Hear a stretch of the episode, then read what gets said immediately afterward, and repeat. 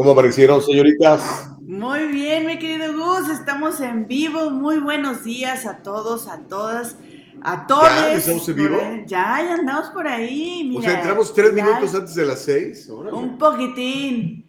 Live, ya, ya estamos aquí en vivo. Muy buenos días a Carlos J. J. Madrigal. Buenos días a Cristina Godínez. Buenos días. ¿Cómo estás, Cris? A Jorge Ochoa, buenos días, buenos días. Qué gusto saludarles. Oye, Jorge, una duda. ¿Alguien te ha preguntado por qué eh, en tu foto de, de, perfil de Facebook sales con cubreboca? Te lo pregunto porque a mí sí, muchas personas me preguntan por qué en mi perfil me pongo cubrebocas. Y Para no contagiar. la primera vez, la verdad es que no me di cuenta, o sea, lo hice por inercia, me gustó la, o sea, tomé la foto, me gustó. Me gustó la foto, pero si no se te ve la cara. Eh, pero mira, después de dos años, y yo sí he sido esa señora que se pone eh, meticulosamente su cubrebocas, hasta doble, te consta. Entonces, sí, pues sí, pero a, a mí sí me han, me han cuestionado. A ti, Jorge. Marisol Ramos dice, hola, buenos días, ¿cómo están? Gustavo Vargas, qué gusto saludarte. Te quedan muy bien ese, esos tonos de azul, ¿eh? Sí, ¿te gusta? Te ves muy bien, me agrada. Hombre, gracias por la flor, mañana paso por la maceta. Y fíjate que el color azul yo creo que es de mis colores favoritos. Sí. Sin lugar a dudas. Sí, yo creo que me sienta bien. Me gusta mucho el gris también, pero el azul me, me, me gusta bastante. Sobre todo este azul, un poquito más Uh, pues no, no tan, tan azul rey, pero un poquitito azul como, ¿qué? Azul, azul marino, azul ese es el marino. azul marino. Ajá, azul marino, ándale. Muy, muy, muy propio, muy este... No, no, si es que ya sabes cómo somos. Sí. O sea, por supuesto, aquí es, tenemos que ser eh, bellos y profesionales, sin lugar a dudas. ¿Cómo la ves? Eso que ni que. Jorge dice, jajaja, ja, ja, no, nadie me ha preguntado. Ay, qué suerte la tuya, querido. A mí sí todo el mundo me pregunta. Pero bueno. bueno ya tú, tú, ya fuiste la primera que le pregunta, ¿no? Sí. Bueno, sí, yo fui la primera. ¡Eh! fui la primera en preguntarte. Gus, pues muy buenos días a todos. Empezamos marzo. Marzo, este bello mes, el tercer mes del año. Eh, me, es que hubiese sido ayer, el, el, lunes primero, también diríamos inicio de mes, inicio de semana, inicio de ciclo y de lo que quieras. Pero yo creo, Gus, que todos los días pueden ser un muy buen inicio de algo. ¿Tú qué opinas?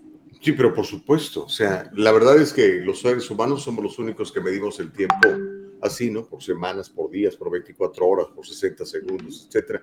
Pero sí, cada momento en que estamos vivos tenemos oportunidad de hacer cosas, cosas buenas por uno mismo, por nuestra comunidad, por nuestra familia, por nuestros hijos, nuestras esposas. Así que cada día es un nuevo comienzo. Eh, el Evangelio dice que eh, cada día las bendiciones, las misericordias de Dios son nuevas. Y efectivamente, y el sol sale para todos, tanto sí. para los que creen como los que no creen. Así que tenemos las mismas 24 horas que tiene Uh, no sé, Bill Gates o el presidente Biden o quien tú quieras, las mismas 24 horas, todo depende de qué vamos a hacer con ellas, ¿no? Uh -huh.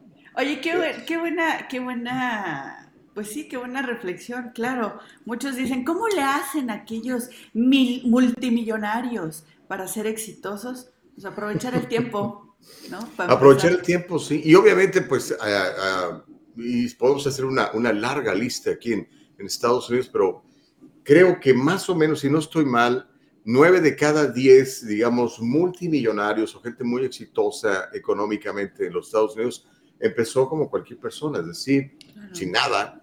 Eh, no sé, Bezos empezó en un garage vendiendo libros, eh, lo mismo le pasó a, al de Apple, ¿cómo se llama el de Apple? Este, falleció de Ay, cáncer, se me olvidó. hombre. Sí, sí, sí. Bueno, se me olvidó su nombre, es, es Steve Jobs. Es- Eh, y digo, por mencionarlos a ellos que son así muy famosos, eh, no todos empezaron con, pues aquí están 100 millones de dólares, hijo, y dale, ¿no? Conviértete en No. multimillonario. No, Eh, todos comenzaron realmente pues, de a poquito con una gran idea o con varias grandes ideas, o quizá con muchas muy malas ideas hasta que encontraron la idea buena, como decía el, el, uh, Thomas Exacto. Alva Edison, el inventor de, del bombillo eléctrico, del foco, ¿no? Dice, eh, no he fracasado 10 mil veces, he encontrado 10 mil veces la manera de no hacer las cosas. O sea, hay que seguir intentándolo, nunca, nunca desfallezca uno, porque literalmente, aunque parezca cliché y lugar común, ¿no? Mientras hay vida, hay esperanza, literalmente. Así que aproveche su vida, por favor. Cuando decimos, es que estoy aquí, pues estoy, estoy, como dicen, estoy perdiendo el tiempo. pues estoy matando el tiempo. No, hombre, no haga eso. Eh, utilícelo eh, apropiadamente y eso no quiere decir que estés necesariamente trabajando o creando. A lo mejor estás utilizando el tiempo de una muy buena manera, descansando, descansando tus huesos, descansando tu memoria, descansando tus músculos. Por eso son importantes las vacaciones. Por eso nos fuimos a Guanajuato, Caro, justamente. La verdad es que sí, fíjate que yo no entendía y yo exploté mi cuerpo muchos años en la universidad porque ya sabes, joven, bello, inteligente y, no, y crees que nunca, nunca se va a acabar esa energía. Oh, por Dios, me ha, me ha, cobrado factura, ¿no? Aquí tengo una pastillera. Pues estás rechava, hombre. hombre. Eso déjalo para mí, ya casi tengo 60 años. pero exploté mi cuerpo, Gus. Imagínate, durante cuatro años dormí tres, tres cuatro horas al día, tenía yo cuatro o cinco trabajos, corría yo por todos lados, o sea, mi estrés era increíble. Era yo muy feliz, me encantaba lo que hacía, pero ahora mis 33, buenos días, estoy desayunando mis, pastillas. A mis 30, lo, dije, lo dice así como, ahora mis 33. Hombre, no no, no, no. Pero digo, las expectativas de vida cada vez son más altas. Por eso es importante que usted, amigo, se prepare para cuando esté más anciano. Ya no estamos viviendo los 65, 70 años que vivíamos antes. Ahora estamos viviendo el promedio, por lo menos en Estados Unidos son 78 años, pero lo más probable es que esto siga aumentando. Entonces necesitamos, obviamente, tener eh, manera de mantenernos eh, no, después de que nos jubilamos, típicamente a los 65. Entonces ya ahora estoy, como yo calculo es, sabes que te, te retiraste a los 65, calcula por lo menos 20 años más que vas a vivir. Entonces, si quieres parar de trabajar a los 65, debes de tener los recursos para mantenerte por lo menos 20 años más. Así que cuando reflexione eh, uno en eso, dices, ah, caray, sí es cierto. Y de veras, es neta. Digo, a menos que planee usted que sus hijos lo mantengan o los nietos, puede llegar a suceder que tenga usted unos hijos que, les vaya muy bien, tengan mucha lana y lo puedan mantener, pero lo mejor es que se mantenga uno solito, si se puede, mi querida Carmen. Sí, fíjate que a mí me parece impresionante ver adultos mayores, o sea, realmente adultos mayores, o sea, no, no, yo, yo creo La cuarta edad le llaman ya, ¿no? Sí, o sea, 80, 90 años trabajando, Gus, aquí en México. Sí. Ahora, si lo hacen porque les encanta, les gusta, pero si es porque pura necesidad. Por necesidad.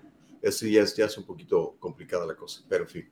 Oye, eh, ¿qué vamos a tener en la mañana del día de hoy, mi querida Caro Bustamante? Vamos a tener que calentar el chocolate, tenemos buenas entrevistas el día de hoy, tenemos temas interesantes y muchas noticias que comentar con nuestra gente en la mañana del día de hoy. Así es, vamos a platicar. Desafortunadamente, Gus, mm. cinco muertos en un tiroteo seguido de un aparente suicidio en una iglesia. Al parecer es un padre de familia que asesina a sus hijos, luego se suicida y mata a una persona más.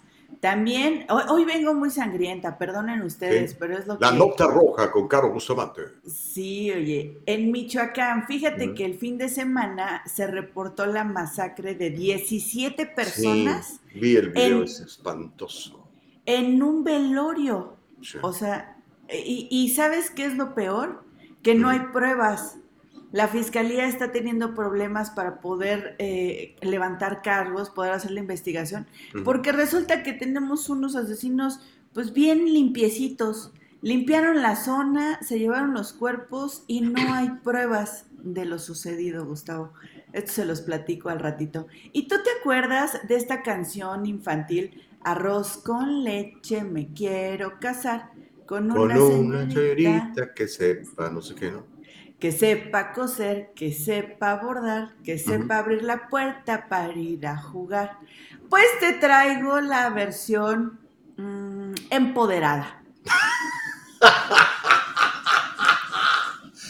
Ay, esas feministas están medio locas algunas. no, está buenísimo.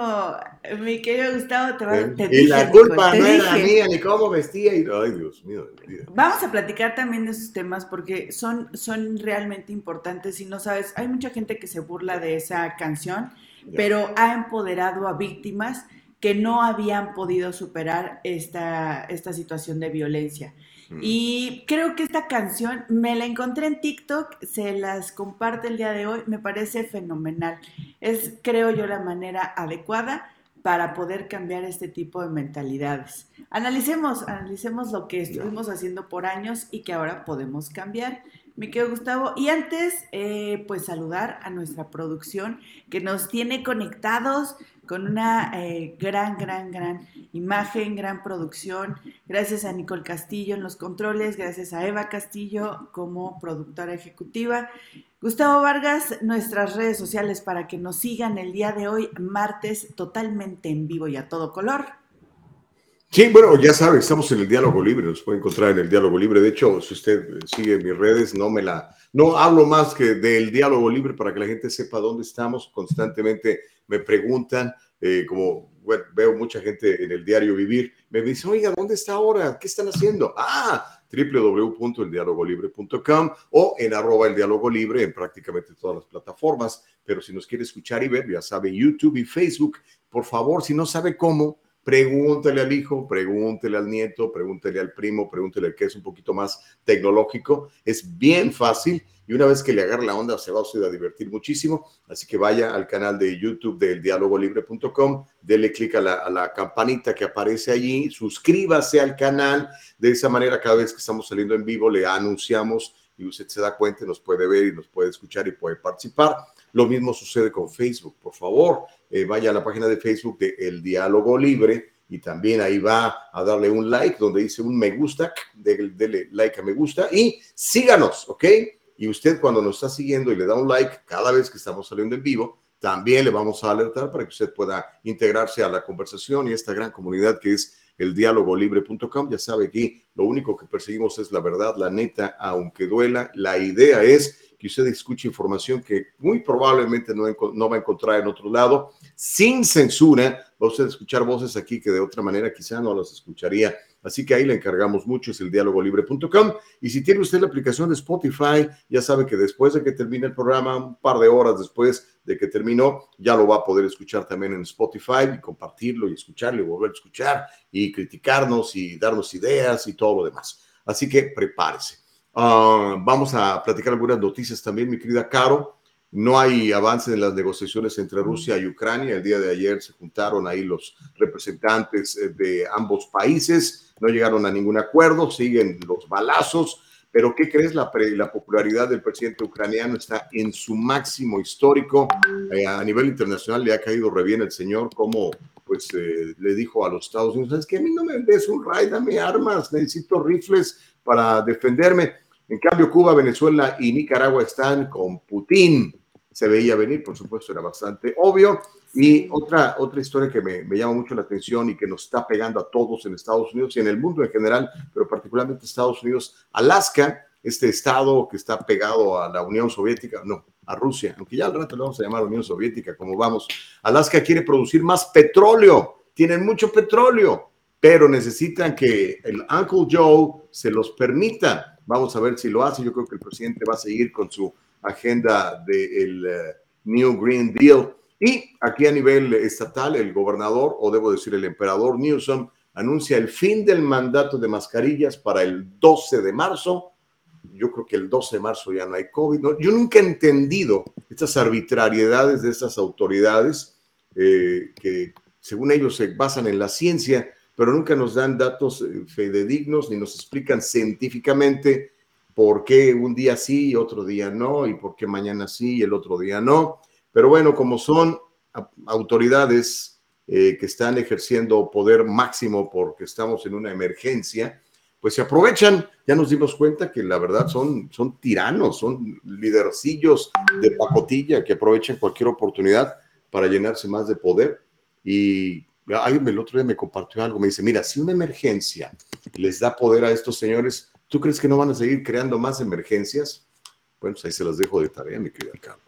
Se llama la teoría del caos. Generas un caos para poder, eh, o aprovechas el caos que naturalmente u orgánicamente se generó para poder implementar ciertas reformas y hacerle creer a la ciudadanía que son necesarias, ¿no? Imagínate nada más Caro Bustamante, mira, vamos a la frase del día, ¿te gusta? Sí, perfecto, dale. Aristóteles, ¿alguna vez enseñaron en la escuela quién era Aristóteles? Sí. Sí, ¿no? Filósofo, ¿no? Filósofo, sí. Le decían el gran estagirita. Yo me acuerdo que tenía mi maestro de, era un maestro bien izquierdoso, pero súper de izquierda, era rojillo, ¿no? nos enseñaba a odiar al capitalismo y a los Estados Unidos cuando yo tenía como 11 años, ¿no? En la secundaria. Y, este, y él, hablaba mucho de, Aristóteles y decía, el gran estagirita y el gran estagirita y el gran estagirita. Yo decía, ¿qué onda, estagirita? ¿Qué es eso? Así que me fui corriendo a la biblioteca, cuando antes, para averiguar cosas, tenías que ir a una biblioteca, ¿verdad? Hoy, pues en la palma de tu mano, si quieres, puedes averiguar cosas buenas y también cosas malas, ¿no?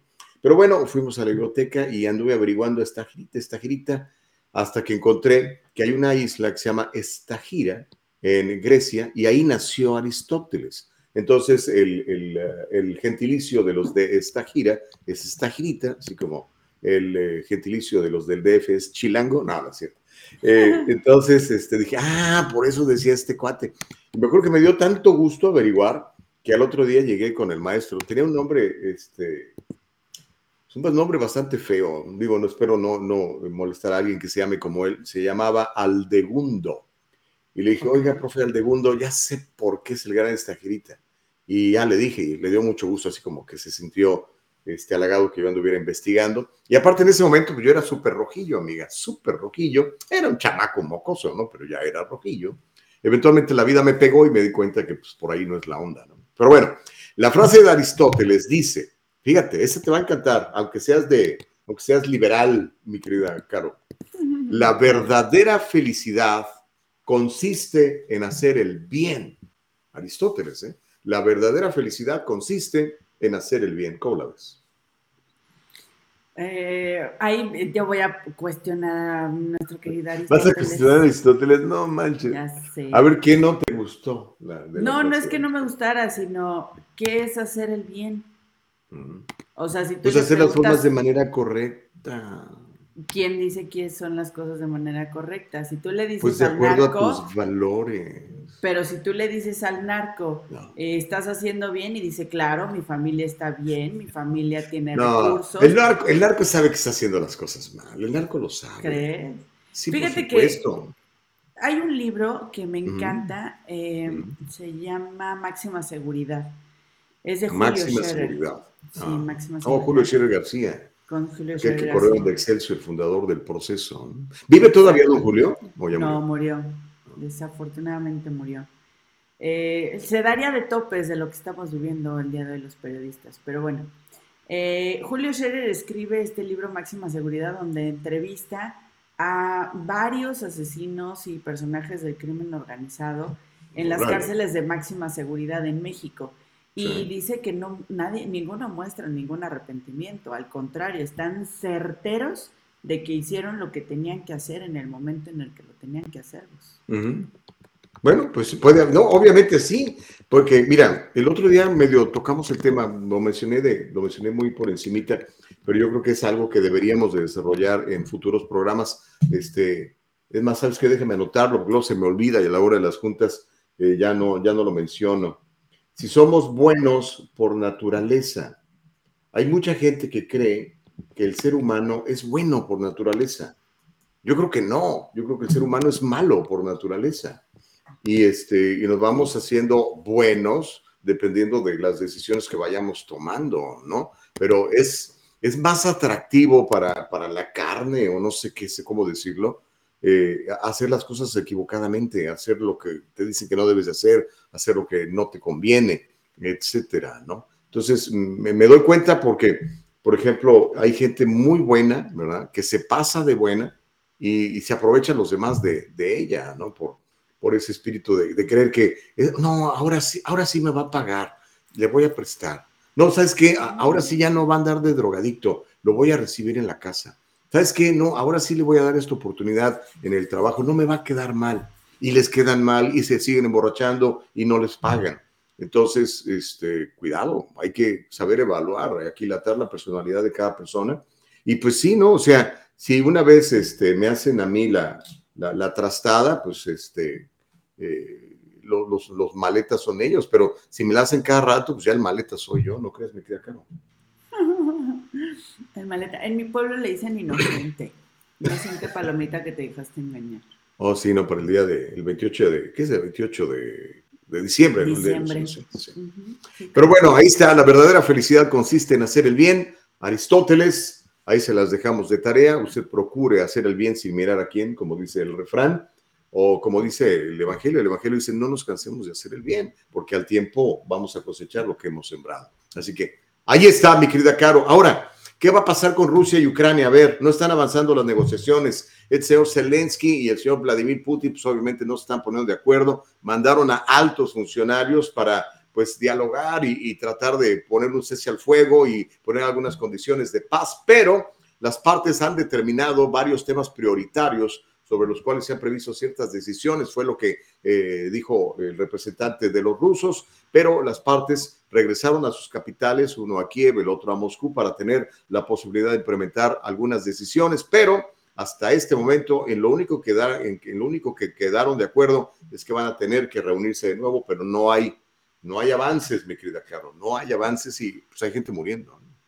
De hecho, estaba leyendo que hace unas horas el presidente de Ucrania le estaba pidiendo al Reino al, sí, no, a la Unión Europea que por favor lo acepten ya, lo acepten ya para unirse, para que Ucrania se pueda unir oficialmente a la Unión Europea y bueno, tener como el abrigo, ¿no? Le dicen, adóptame, adóptame, por favor, porque este Putin está muy, muy, este, está muy Anda apellido. Muy Anda muy como su apellido. Anda bravo el vato, dicen por ahí, ¿no? Así es. Pero bueno, vamos a esperar eh, a ver en qué termina. Lo que sí está muy claro es que literalmente eh, el, mundo está inerte ante el poder que tiene Putin. Está tratando de aplicarle sanciones por aquí, por allá. Hasta el momento parece él que las está resistiendo. Vamos a ver si en el largo o en el mediano o largo plazo este efecto efectivamente empieza a causarle algún problema a, Putin. Pues tiene mucha lana y tiene el control de los hidrocarburos en Europa. Literalmente tiene a muchos países europeos de rodillas. Así que, pues muchos pueden hablar, pero hasta el momento las acciones son las importantes y no ha habido así que, que digas tú algo que realmente le haya calado, le haya pesado, que diga, ¿sabes qué? Sí, perdón, me equivoqué, no lo vuelvo a hacer, retiro mis tropas. No, hombre, al contrario, este, creo que el tipo está agarrando hasta más sangrita, ¿no? Te diré que a mí me dio mucha risa, ustedes me van a disculpar, ¿verdad? Para mí me dio mucha risa un, comunicado que dio Estados Unidos donde dice, sabemos, sabemos que Putin está nervioso, sabemos que Putin este, ya tiene miedo porque está viendo la resistencia, eh, sabemos que, que está muy enojado dices, y, de casualidad no saben cuántas veces ha ido al baño, no saben si el señor anda estreñido por ahí. Tiene diarrea el pobre, ¿no? Eh, vaya, ese tipo de, ese tipo de pronunciamientos me parecen ilógicos. Dices, a ver, si tienes a alguien tan cercano allá adentro que te puede decir Putin está preocupado, entonces sabrías por dónde piensa operar y entonces sabrías la estrategia militar que piensa, que, piensa implementar, ¿no? creo yo. Sí, la verdad, este, Estados Unidos está viendo mal, la, es la realidad. Y, bueno, el, Putin sí se ve como, como un dictadorcillo, como un tipo ahí que, le vale, ¿no? Y, está actuando desde, ahora sí que tiene el, fíjate, esto es lo interesante, tiene la sartén por el mango, mi querida Caro. Eh, siempre hay mucha gente que cuestiona el, por qué es la gente, más bien, por qué los países se arman que por qué los países invierten en armas. Pues no necesariamente las invierten para matar a otra gente. Sí, muchas veces, por lo menos yo creo que en los últimos años, en Estados Unidos se ha invertido en, armamento en la época de Reagan, en la época de Trump, eh, que invirtieron mucho dinero en las Fuerzas Armadas, en renovar los equipos y demás, presupuestos eh, multimillonarios o billonarios, precisamente para poder negociar desde el punto del poder, desde el punto de que tengo la sartén por el mango. Ahora, el resto del mundo, pues a lo mejor se siente mal, literalmente lo sabemos, particularmente en, este, en los círculos, digamos, intelectuales del mundo, este, y, a Estados Unidos lo critican en ese sentido. Pero yo insisto, aunque les cale, aunque les duela, se tiene que decir, porque si no lo digo yo, los que lo quieren decir y no lo pueden decir porque los corren de sus chambas en, en los canales de televisión o en los periódicos o en las estaciones de radio, si Trump hubiera estado en el poder, ese señor no. invade, no invade Ay, No, Gustavo, no, no, neta. Pero con el viejito este, no. No, no tiene que ver. Y fíjate, estaba yo justamente viendo un, análisis hace unos días en el que decían esta teoría, ¿no? De que si hubiese estado Trump. No, no es que si hubiese estado o no hubiese estado. Eh, Putin tiene más de 10 años queriendo hacer esta movida, no se le había permitido. Eh, pero no por Trump. Lo detuvo Trump. No, ¿cuál lo detuvo Trump? Trump nada más tuvo cuatro años y esto lo tenía. Pues, pues por eso nada más lo detuvo cuatro años. No, no tuvo, no tuvo, eh, no tuvo. Sí, sí tuvo. El armamento, no tenía tampoco las condiciones. Estados Unidos estaba en otro nivel político, económico y social. Estaba Obama. Eh, la gente estaba empoderada. Con Obama se le metieron la Crimea a los rusos también, hombre. No, no, no tiene nada que ver Trump en esto, eh, la verdad. Al contrario, Trump aplaude, aplaude. Es más, yo creo que en este momento, con las declaraciones que ha hecho Trump y demás, eh, yo no sé si este señor está tan loco que cree que, él cree... A lo mejor por eso de loco, fíjate. A lo mejor por eso de loco no sabe. Divertido no, no pero tú como Putin, yo no sé cómo va a reaccionar este tipo. Como dices tú, está loco. Exacto. Eh, no sabes, a lo mejor sí reacciona y, me pone un bombazo aquí. O se une. Mm. Con lo que ha dicho Trump, muy posiblemente se hubiese unido a Rusia e invade Ucrania también junto con Rusia. Ay, bueno, no sé dónde, de dónde, sacas esa lógica. Es más, mm. fíjate, es más, mm. si Trump hubiese estado en estos momentos, a lo que él ha declarado, él hubiese invadido México. él dice, él dijo, Gustavo, él dijo que, te, que eh, aplaudía la, actitud de Putin y qué es lo que debería hacer Biden con México. Mm. O sea, lo intentó hacer, Gustavo. Lo intentó hacer justamente con, la, con el asesinato de los Levarón. Lo intentó hacer. Pero pues no pudo. No, no pudo. Pues, imagínate, no, tenía poder. No, ¿sabes por qué no pudo? Porque China y Rusia le dijeron a México yo te apoyo. Fue cuando estuvo más de 15 días aquí la delegación rusa y tuvieron reuniones en la frontera y dijeron, no vas a pasar. Si tú intentas tocar a México, te enfrentas con China y con Rusia. Estados Unidos ya no pasó. Está bien. Es tu teoría, la respeto mucho. No, no es teoría, es información. y de hecho está, está. No es que estás diciendo que, ¿eh? que, que, Trump quería invadir México. Está documentado. Sí. Ok, pues, pues, digo, es una teoría. No, está documentado, él lo dijo, Gustavo. Él dijo, quiero invadir México. Sí, se mandó la carta donde él dice que tienen que entrar las fuerzas estadounidenses a México por la, por la ingobernabilidad, fue la palabra que usó, por la ingobernabilidad que había en México al haberse realizado la matanza de 11, 11 personas, deja ahorita te confirmo, Levarón. Sí, creo que fueron 11, sí. 11 personas en, eh, eh, con la familia Levarón que tienen doble nacionalidad. Esto pasó, Gustavo. Ok. Sí, sí, está bien, estoy de acuerdo, pero del dicho al hecho hay mucho trecho. Ah, entonces otro hablador como mi presidente también. Pues sí, para pero cuando tú amenazas, amenazas, porque amenazas con poder, Carolina, entiende esa parte. No necesariamente. Claro. Perro que ladra no muerde. No, ya viste que Putin sí muerde. Ese es otro tipo de perro. Hasta en pues, los perros hay razas. Porque vio la debilidad de los Estados Unidos y vio la debilidad de Europa. El mundo no gira alrededor de, los El mundo no gira alrededor de Estados Unidos también. Claro que no, nadie lo está diciendo. Pero Estados Unidos es un factor importantísimo. Eh, en, ahora sí que, bueno, con el liderazgo que tenemos te lo concedo. No, y con la gente que tienen. O sea, perdón, pero hay mucha gente que no quiere trabajar o sea, siguen siendo extremadamente racistas, siguen siendo, eh, o sea, el trabajo... ¿Quiénes son racistas? ¿En Estados Unidos somos racistas? Hay mucha gente racista. Estados Unidos con Trump despertó ese racismo que tenían. Yo no sé si guardado o les daba pena sacarlo o era su naturaleza, no lo sé. Pero de que Trump detonó los altos índices de racismo, lo hizo. Altos índices de racismo, ok. Bueno, algún día me gustaría ver números factuales. Claro, sí, mañana te los traigo. Mañana te los traigo. Están, sobre todo que sean comprobables, que no vengan de una ONG de izquierda que recibe No, ¿qué quieres? ¿Que lo saque Trump? ¿Quieres que, saque Trump y que diga, sí, claro, yo soy. que venga de una soy fuente fidedigna. Para ti, ¿quién es una fuente Times, me traes números del Washington Post, ¿Quieres que lo diga Fox, Gustavo? ¿Quieres que lo diga Fox? No, para ti Fox News es verdadero. No, Dame una, dime una fuente fidedigna. Para ti, ¿quién es una fuente fidedigna? Ah, híjole, es que ya en ese momento hay muy poquitas, pero a lo mejor si tú me traes números del el FBI, por ejemplo, del de, el Federal Bureau of Investigation, donde están, ahí, ahí están, por ejemplo, los llamados crímenes de odio, los crímenes eh, de, policías, los asesinatos de hombres negros a manos de policías blancos, todo eso está documentado y todo eso ha sido este, exagerado por los medios de comunicación, sacado de contexto, precisamente para generar eso que digas de que Estados Unidos es un país racista. Yo estoy seguro que hubo mucho racismo en Estados Unidos hace algunos años, pero obviamente las cosas han cambiado. Un país que, elige dos veces a un presidente negro no es un país racista, por el amor de Dios. Un presidente, digo, una, Corte Superior de Justicia que tiene eh, eh, justices, que tiene, eh, ¿cómo se llama? ministros que son negros, por ejemplo, o que son de minorías,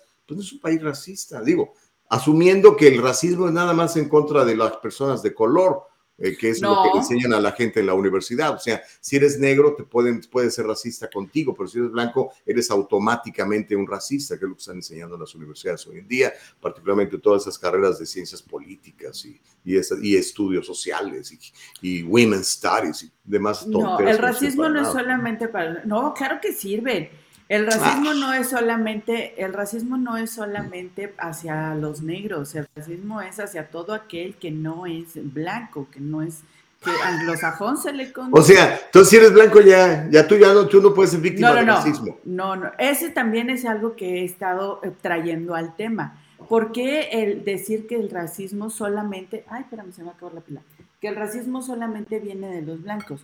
No, no solamente vienen los blancos, pero lo están catalogado, lo han catalogado en ese aspecto. Aquí les, bueno, no en este, en esta plataforma no, pero les he platicado en otras plataformas también eh, que el racismo que hay en México, hay una organización Racismo MX que habla justamente del racismo que hay entre los mismos mexicanos, entre las mismas eh, eh, personas, vaya, las mismas comunidades, los mismos estados de la República.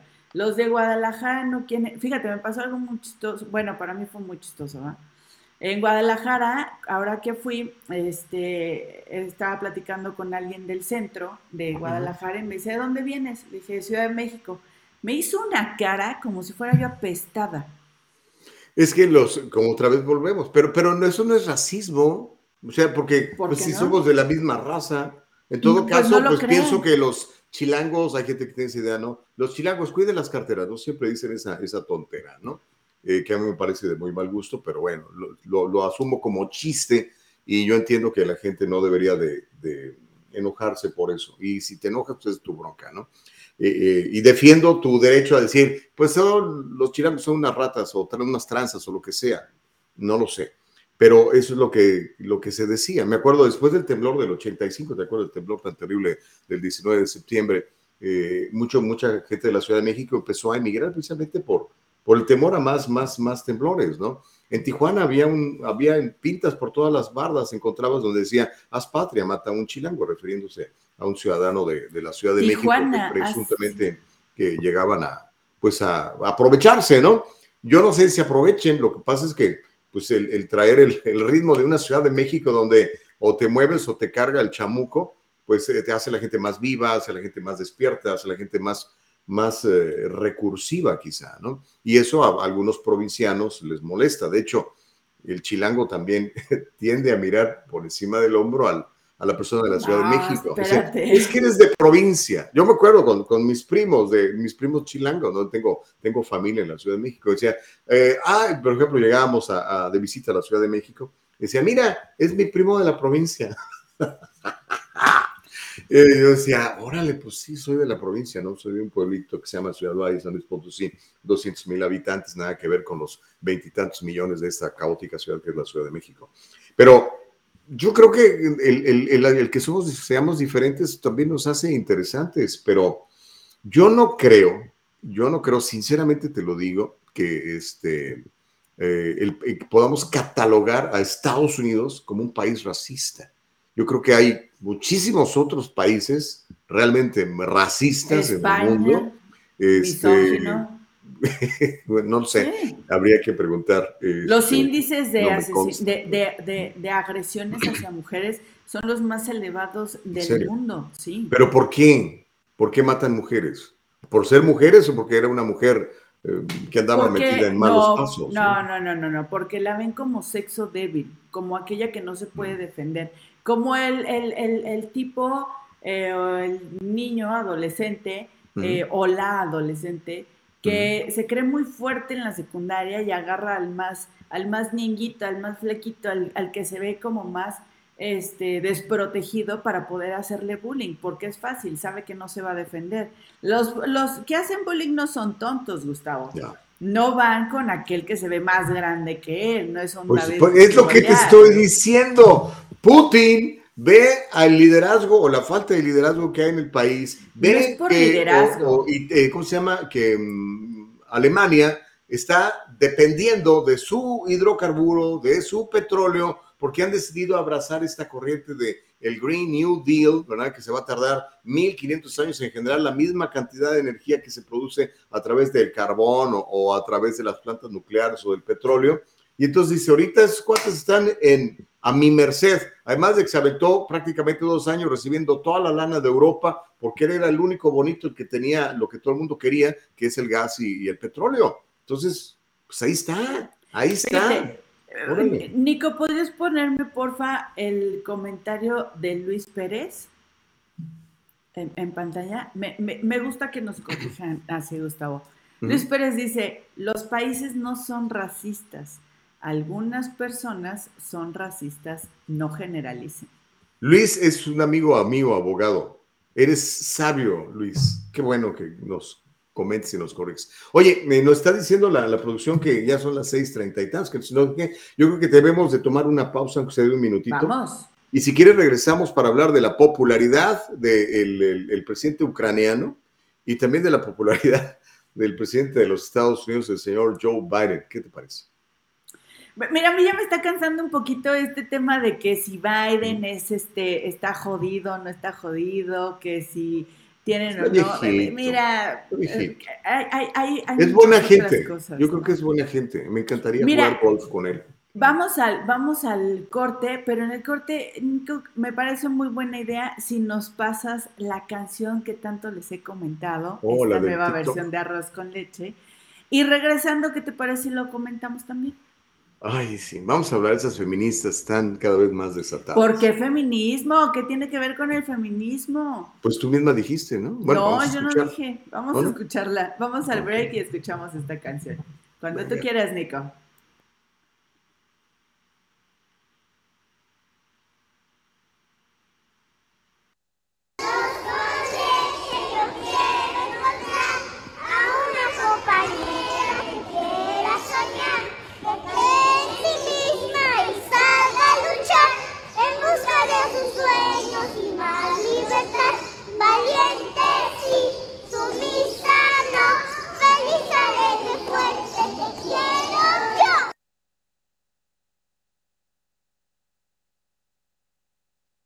Ok, ok. Oye, pensé que íbamos a ir a una pausa y no, pasaron el, la cancioncita, me la perdí porque me desconecté para ir a servirme mi café.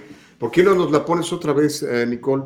Porque la verdad no, no la escuché para poder hacer pues no, no un análisis, pero por lo menos un comentario. Es la de arroz con leche, me quiero casar con una muchacha que sepa bailar o que no sé qué, no, la iba uno cambiando, ¿no? Dependiendo. Exacto, la versión original dice, arroz con leche, me quiero casar con una señorita de San Nicolás, que sepa coser, que sepa bordar, que sepa abrir la puerta para ir a jugar.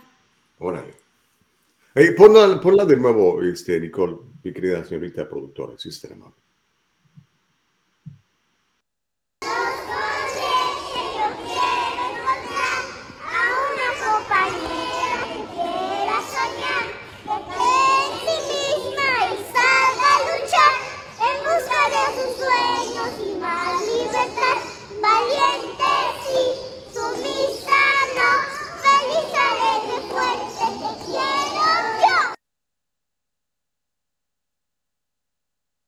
Sumisa no, valiente sí, sumisa no. Pues es, la, es la, narrativa que, trae ahora la izquierda, ¿no? Empujando esta división de sexos. ¿Por qué? A ver, mira, te voy a hacer una pregunta. Yo estoy casado, felizmente casado, amo profundamente a mi esposa, y la, trato de cuidarla y de protegerla. Ah, ¿Por qué si yo le pido a ella un favor y ella se somete, digamos, a mi voluntad, eso es malo? No, a ver, eh, tenemos un problema de no saber qué significan las palabras, Gustavo. Someterse no significa ser colaboradora, no significa no hacer equipo. Eso no es ser sumiso. ¿Sumiso, qué es? Sumiso es falta de voluntad, que es una, no, hombre, nada De eso. No, no, no, no, no. Bueno, no sé si ahora, mira, ok, si vamos probablemente, no sé, a las nuevas tendencias como la izquierda está manejando las palabras, a lo mejor por ahí viene. Sumiso, Real Academia de la Lengua, no tiene nada que ver, no tiene nada que ver con movimientos y demás. Sumiso, sumisa, que se somete y deja dominar por la fuerza de las circunstancias o por otras personas, aceptándolos sin cuestionarlos, sin autoridad y su voluntad. No tiene nada que ver con movimientos, Gustavo. Bueno, esa es la nueva versión. Si tú, si tú vas a un nueva versión es la Real Diccionario de la Pero tú sabes que la Real Academia, la Real Academia de la Lengua está constantemente cambiando de acuerdo a las tendencias que hay. Hoy sabemos que hay una, una, tendencia en ese sentido, ¿no? Por ejemplo, eh, Dios nos pide ser sumisos con su palabra, ¿eso está mal? sin cuestionar, porque es un, eh, fíjate qué buen ejemplo pusiste, Gustavo, sin cuestionamientos a Dios, no se le cuestiona a Dios, porque es un ser todopoderoso, todo supremo, y yo no creo que sea un ser, pero bueno, eh, eh, en el respecto de ser ser, o sea, de ser. ¿Qué crees que es entonces? Es una, no, es una fuerza, es un, eh, no es un ser, yo, yo concibo como ser a una persona, no creo que sea una persona. Oh, un ser humano, no, pues no. Ajá, yo no creo que sea una persona. Es, es un ente, un, un todopoder, un poder, un todopoderoso, sí, sí lo creo. Porque no se le cuestiona, ¿por qué es todopoderoso? Porque en teoría no hay nada más grande que Dios. Por eso no se le cuestiona y por eso la sumisión a su palabra. Si tú crees que tu esposa tiene que ser así, preguntémosle a la gente, ¿sus esposas tienen que verlos como un Dios? No, claro que no. No, pero ve, hijo, eres una malvada como todos los de izquierda. ¿Cuándo? ¿Por qué? Yo ni de izquierda soy, Gustavo. Deja de encasillarme ahí porque ni de izquierda soy. Sí, eres de No, para nada.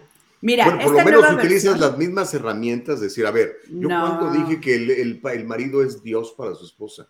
Porque estás cuestionando que si que, que por qué estaría mal. Yo dije que debe ser que, si que alguien sea, sea, sea, sumiso a, sus, a, una, a una buena orden, ¿verdad? Por ejemplo, yo llego en la noche y mi señora me dice, oye, los trastes están sucios. Le digo, no te preocupes, yo los lavo yo me someto a una buena voluntad porque quiero agradar no a No se llama sometimiento, no es sometimiento, se llama colaboración en el hogar, Gustavo. Es el Colaboración en el hogar. Sí, porque los dos viven ahí. me gusta, me gusta lo de la colaboración en el hogar. Yo pienso que debemos de colaborar siempre, estamos de acuerdo. Exacto. Mira, la, versión de esta canción dice, busco, espérame, se las pongo de nuevo. Arroz con leche yo quiero encontrar a una compañera que quiera soñar, que crea en sí misma y salga a echar en busca de sus sueños y más libertad. Es que será asumiendo que no tiene libertad. exacto, no hay, sumisa no. Feliz, alegre, fuerte, te quiero yo. Porque la versión original dice, quiero una, eh, una señorita y no compañera, como es la versión de ahora que sepa coser, en lugar de que sepa coser, es que sepa eh, que quiera luchar, que quiera ser feliz, que quiera ser libre, que sepa abrir la puerta, pues no somos porteras las mujeres tampoco. ¿Por qué no pueden abrir la puerta? Si uno se les abre la puerta a ustedes para subirse al auto o para entrar al restaurante y además pagamos la cuenta como debe de ser.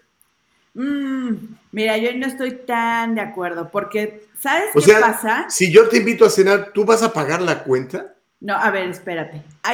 yo sí creo en los acuerdos. En los acuerdos desde el primer momento en que conoces una persona. Te digo por qué. ¿Por qué? Porque conozco a muchos hombres, tengo muchos amigos que desafortunadamente se han topado con mujeres que dicen, tiene que darme absolutamente todo lo que yo quiera. No, a ver, espérate, no es tu banco, tampoco tienes por qué explotar al pobre muchacho que está perdidamente enamorado de ti. ¿Cómo no sé? Lo hemos, mira, me voy a meter en un tema que quizá a muchos no les Tú éntrale, Caro. Yo sé que te gusta calentar chocolate. Venga. Se dice, yo no tengo pruebas, se dice, se cuenta, dice la leyenda, que Belinda es una de estas personas que por ser la chica este, linda. Belinda es que es una cantante. Cantante, cantante y actriz y empresaria. Disculpen mi, ignorancia, no, no soy muy enterado en esas áreas. Que ha tenido N cantidad de novios y que dicen, dicen, a mí no me consta, dicen que lo que hace es eh, explotarlos, sacarles dinero, usarlos a conveniencia y después los desecha. Al parecer, eso hizo también con Nodal y con toda la serie de novios que ha tenido, hasta con el pop. Nodal es otro cantante, ¿no? Efectivamente, Cristian Nodal. Con Lupillo Rivera, ese sí lo ubicas. Sí, no, Lupillo lo conozco desde que andaba tomando fotos con su papá. Mm. Ándale, pues con ese también, Chris Angel también, el mago. Ese sí, no sé quién es. es oh, pero bueno, pero ¿sabes qué? Ahí, pues también el, el, señor no tiene que ser tonto, ¿no? Otra vez tenemos que evaluar o sea, hay mujeres que tienen alto mantenimiento, vamos a reconocerlo. ¿eh? Es cierto. O sea, te dicen, pues mira, me voy a casar contigo, pero eh, me gusta mi manicurista y me gusta que me vengan a hacer el pelo y me gustan nada más los carros importados. Entonces tú ya sabes, más o menos vas calculando tu presupuesto, ¿verdad? Dices tú, ok, necesito comprarle un BMW, necesito tenerle una peinadora, sus uñas son 60 dólares cada 3, 4 días, necesito tenerle un par de, de ayuda en la casa, y haces tú, y si puedes y te gusta, le entras, ¿no? Yo me imagino, y voy a poner el ejemplo del presidente Donald Trump, o el expresidente ahora, ¿no? Cuando se casa con esta supermodelo, eh, que ahora, que fue la primera dama, eh, Melania, pues yo, yo, yo ya sabía, me imagino que, perdón, él ya sabía pues lo que le iba a costar, ¿no? Este, vestidos de diseñador, zapatos cada vez, o sea, te pones un zapato y no lo vuelves a usar nunca, un vestido una vez no lo vuelves a usar nunca, porque si lo, usas dos veces, luego te, te ventanean en, en estas revistas del corazón de, ¡ay! Repitió vestido a la fulana y tal, no, así son. Entonces, esto es carísimo, eh, esas mujeres son caras de, de manutención, ¿no? Eh, lo ideal es encontrar, así como yo, que tuve mucha suerte, bueno, no tuve mucha suerte, Dios me bendijo con ella este, una mujer trabajadora, que es de bajo mantenimiento, eh, que es muy consciente con los dineros, es una excelente administradora, y, yo creo que por ahí debe ser la onda. ¿no? Pero pues ese, ¿cómo dijiste? Nodal se llama muchacho. Cristian Nodal, así okay. Pues ya, ya sabía lo que le atoraba y pues dijo, ok, me va a costar tanto, pero pues a lo mejor lo, lo usó ella también, digo ella, él a ella de, no sé, para ¿Es famosa la otra chica? ¿Muy famosa? Sí, sí, también. Ah, pues ahí está, pues ahí te pegas a la fama y te aumentan tus seguidores en Facebook o a lo mejor vendes más canciones o más conciertos, ¿no? Mira, yo creo que, que digo, lo puse como ejemplo para contextualidad porque es un tema que anda ahorita mucho en, en, en los, en las redes sociales, pero esta idea de que el hombre tiene que pagar, el hombre tiene que mantener, eh, no, no estoy tan de acuerdo, ¿eh? O sea, creo que somos un equipo. Sí, un equipo, y, tiene, tiene que ir, o sea, igual y no hay mitad y mitad, porque muchos dicen, no, vamos mitad y mitad, si me invitas a cenar, yo Eso lo he visto, eso, eso, no me gusta, mm, eso no me gusta. O sea, si yo invito a alguien, yo, es porque yo estoy pagando. Y si no tengo dinero, no te invito. O te invito a mi casa y te preparo unos chilaquiles que me salen muy buenos.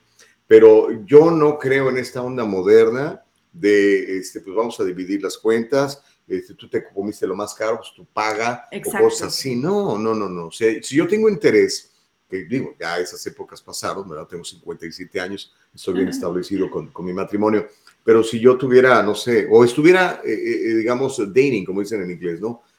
buscando una, una posible consorte, pues obviamente quiero conocerla y para conocerla necesito tratarla y para tratarla pues tengo que salir con ella, tengo que invitarla, no sé, a la playa o tenemos que invitarla a un restaurante y este, platicar con ella y pagar yo, por supuesto, y yo ir a recogerla a su casa y yo abrirle la puerta, yo acercarle la silla, pagar la cuenta, a ver que esté bien. Ese es, creo yo, es el trabajo de un verdadero hombre. Y es lo que trato de enseñarle a mis hijos varones, es decir, hey, si tiene noviecita, bueno, vaya procurando generar dinero, porque pues, yo no le voy a estar pagando todos sus romanticismos, ¿verdad?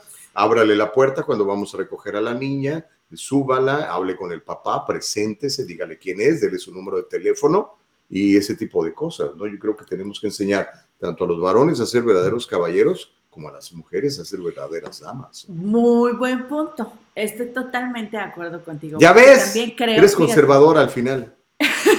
en ese aspecto, Gus, estoy de acuerdo contigo. No me gusta que cuando sales con una persona, incluso, eh, eh, vaya, en cuestión de amigos, yo no creo en, el que, eh, por ejemplo, yo pago lo mío, sino más bien, dividamos la cuenta, ¿te parece? O sea, vaya, no salimos para ver quién comió más o quién no, sino es para convivir, creo.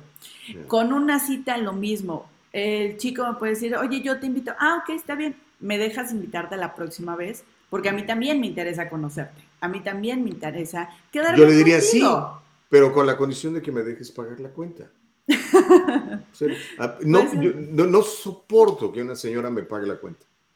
Ni, que te invite un helado, así que... ah, es diferente, que diga, mira, que llegue con el helado, ah, pues qué padre, ¿no? Gracias. Puede ser. O que llegue con la pizza. O que te dice, te, te, llego con la pizza. Es, eh, fíjate, es, es lo Esos son, son detalles bonitos, ¿no? Esos tipos de detalles, ¿no? Estoy de acuerdo contigo. Así y conoces más a la gente. Exacto. Así como cuando decimos, los hombres siempre deben ser caballeros, con estos, eh, con todas estas eh, eh, características que tú pusiste, que le enseñas a tus hijos varones, creo que las mujeres también debemos, em, no sé cómo decirlo, porque fíjate, no hay una palabra en la Real Academia de la Lengua. Y si alguien la sabe, por favor díganmela, porque yo no la he encontrado y ya tengo tiempo buscándola. Una palabra eh, que sea lo equivalente de caballerosidad en una mujer. Damicidad. Damicidad. Y si no es, ya le inventamos ahí neologismo, agréguelo por favor en Real Academia de la Lengua. Damicidad, la calidad de ser una verdadera dama. Y fíjate que este, mis hijas, por ejemplo, ¿no? tienen sus novios. Bueno, ya una de ellas se casó, pero este, salían con el, con el novio y esperan, o sea, literalmente esperan que les abra la puerta. Sí. Y si no se las abre, entonces el tipo es un patán y hay que dejarlo, ¿no? Fíjate que... Porque desde ahí empieza a conocer a la gente. Fíjate que en, esto, en, este, en estos minutos estoy totalmente de acuerdo contigo. Explico. Mostré mi pancito porque mi querido Refugio Ortega dice, sí, es un, es un bolillo. Ándale. Dice, ¿Le pusiste frijoles o algo? Dice, ya mostraste tu tacita de café, ya no más falta que nos enseñes una guajolota de las que has platicado, mi querida. Aquí está presente, querido. Aquí está mi bolillo. Oye, este, dale, a ver. En, ese aspecto estoy totalmente de acuerdo contigo. Fíjate que yo lo aprendí a un poquito a la mala, porque sí, eh, afortunada o desafortunadamente, creo que afortunadamente porque he podido moldearlo a mis intereses y a, lo que me gusta. Yo aprendí que, no debe, que una mujer no debería depender de un hombre en ninguna situación. Y tuve un novio al cual quise muchísimo. Y él se enojaba mucho conmigo porque a la hora de que salíamos, yo abría la puerta del auto y me metía al auto. Y, él, se, él se enojaba tanto, Gustavo, que me decía, bájate, bájate, no, bájate.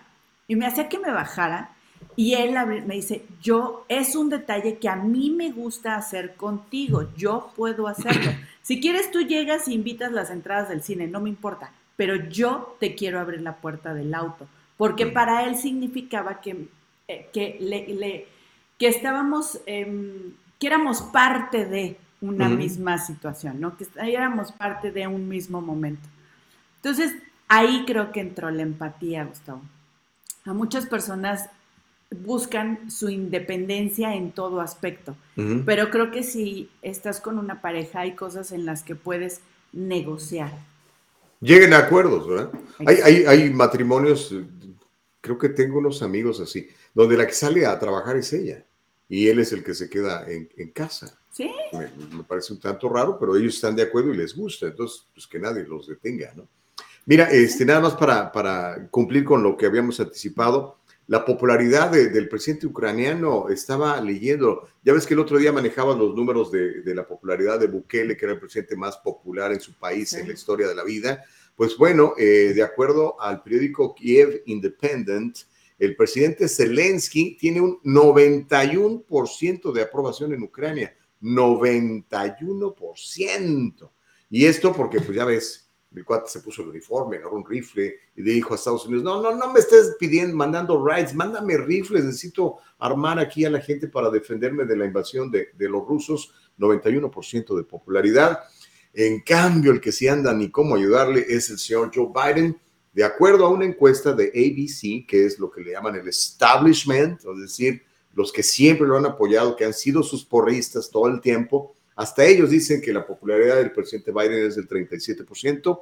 Eh, yo no he hecho mi encuesta, pero yo creo que debería ser mucho menor por, por cómo están las cosas. Pero digo, asumamos que nada más tiene el 37%, es terriblemente bajo. Yo creo que es todavía más impopular el señor eh, Biden, pero esperemos que, pues, que suba. Pero para subir necesita tomar acciones, como por ejemplo, este, pues permitir que explotemos eh, todo el, gas y el petróleo que tenemos, porque créemelo, amiga, a como vamos, yo creo que si esto sigue así, vamos a estar pagando 7 dólares, 7 dólares 50 por galón de gasolina en California. Y en el país, pues más, menos caro, porque eh, California es todavía más cara la gasolina por los altos impuestos que pone el gobierno, demócrata por cierto, que dice que para, eran para arreglar las carreteras. Tristes carreteras ahí siguen igual de llenas de hoyos, pero estos políticos están hinchando las bolsas de, de dinero con sus negocios. Pero en fin, entonces, quizá casi tan popular como Andrés Manuel en México. Eh, no, hombre. no, hombre. Al ratito ya va a salir AMLO a decir, no es cierto, yo tengo otras Yo tengo otros números. Yo soy el Me gusta cuando le hace con el dedito así. Lo que diga mi dedito. Mira, este, mira, mira qué bonito lo que dice Myron de su esposa. Dice, yo admiro a mi esposa por todo lo que es y por todo lo que hace por su familia y la nuestra. Saludos. ¿eh? Eso es bonito. Mm. Ah. También por aquí Luis Echeverría dice, buenos días chicos, el creador les bendiga. Eh, hey Gus, ya somos dos, mi esposita es de las mismas como la tuya. Por cuando hemos viajado se buscan y compaginan muy bien. Qué bendecidos somos. Estoy de acuerdo. Mira, Amilcar dice que, que te dejes consentir. Dice, Caro, déjate consentir. Es el problema de hoy en día. Las mujeres les dices un poema y ven debilidad en el hombre. Le cantas una canción de reggaetón que ofende a las mujeres y ellas se derriten. Oye, ese es otro. Yo no puedo entender cómo una mujer que se valore, que se sienta empoderada con todo lo que decías ahorita de arroz con leche y yo soy bien chipocluda y esté bailando, escuchando esas aberraciones de gente como Bugs Bunny, o no sé cómo se llama el señor, es uno que, se viste de, uno que se viste de mujer, se pone falda y tacones, y se pinta las uñas, que entiendo es así como que es como el Mozart, como el eh, Johann Bach eh, eh, de, de, la música de, o música que llamarle de alguna manera al reggaetón, que, que dice cada cosa tan, tan deplorable en contra de las mujeres, en contra en general del ser humano. Es un tipo que habla de lo más bajo que puede tener una persona en materia de sexualidad, en, materia de, calidad humana, y, las mujeres están bailando esas cosas y, las disfrutan. Y digo yo, ay, no, qué triste. Eh, eh, hemos, hemos caído bajo, amiga, hemos caído bajo. Fíjate, me dejaste pensando, si eh, Bad Bunny lo hace, bueno, y no puedo generalizar el reggaetón, hablemos de las mm. letras eh, casi todas las letras de mm. Bad Bunny, sí, efectivamente son, mm, me parecen mm, demasiado explícitas, Poco, poéticas. No sé, no es a lo que estoy acostumbrada realmente con la música. Eh, tiene un movimiento muy fuerte. Em, fíjate que yo preguntaba lo mismo. ¿Cómo es que eh, una mujer, como, como dices, ¿no? No quiero decir empoderada porque siento que el empoderamiento no exactamente tiene que ver con esa condición, pero llamémosle empoderado, empoderada, perdón, eh, disfruta a, Bad Bunny cosas así. Me explicaban que es por la libertad sexual, que si una mujer decide eh, exaltar su libertad sexual es su derecho. dije, mm, sí, ok, va, te la compro, pero no coincido. O sea, me gusta todo tipo de música, menos una, ya luego se las contaré. Eh, pero estas canciones de Bad Bunny, la verdad, no, me, causan, me, me, dan pena escucharlo, ¿sabes? O sea, es como de... Sí, no, no, yo, yo no soporto ni, ni dos segundos de esa cosa, me parece terrible. Sí. Y, y, pero igual, fíjate, a pesar de que me parece terrible, contaminante, nocivo, destructivo para, para la, gente que está escuchando eso constantemente, eh, aún así defiendo la libertad del tipo este de decir sus porquerías y que ejercite la, primera enmienda de los Estados Unidos, ¿verdad?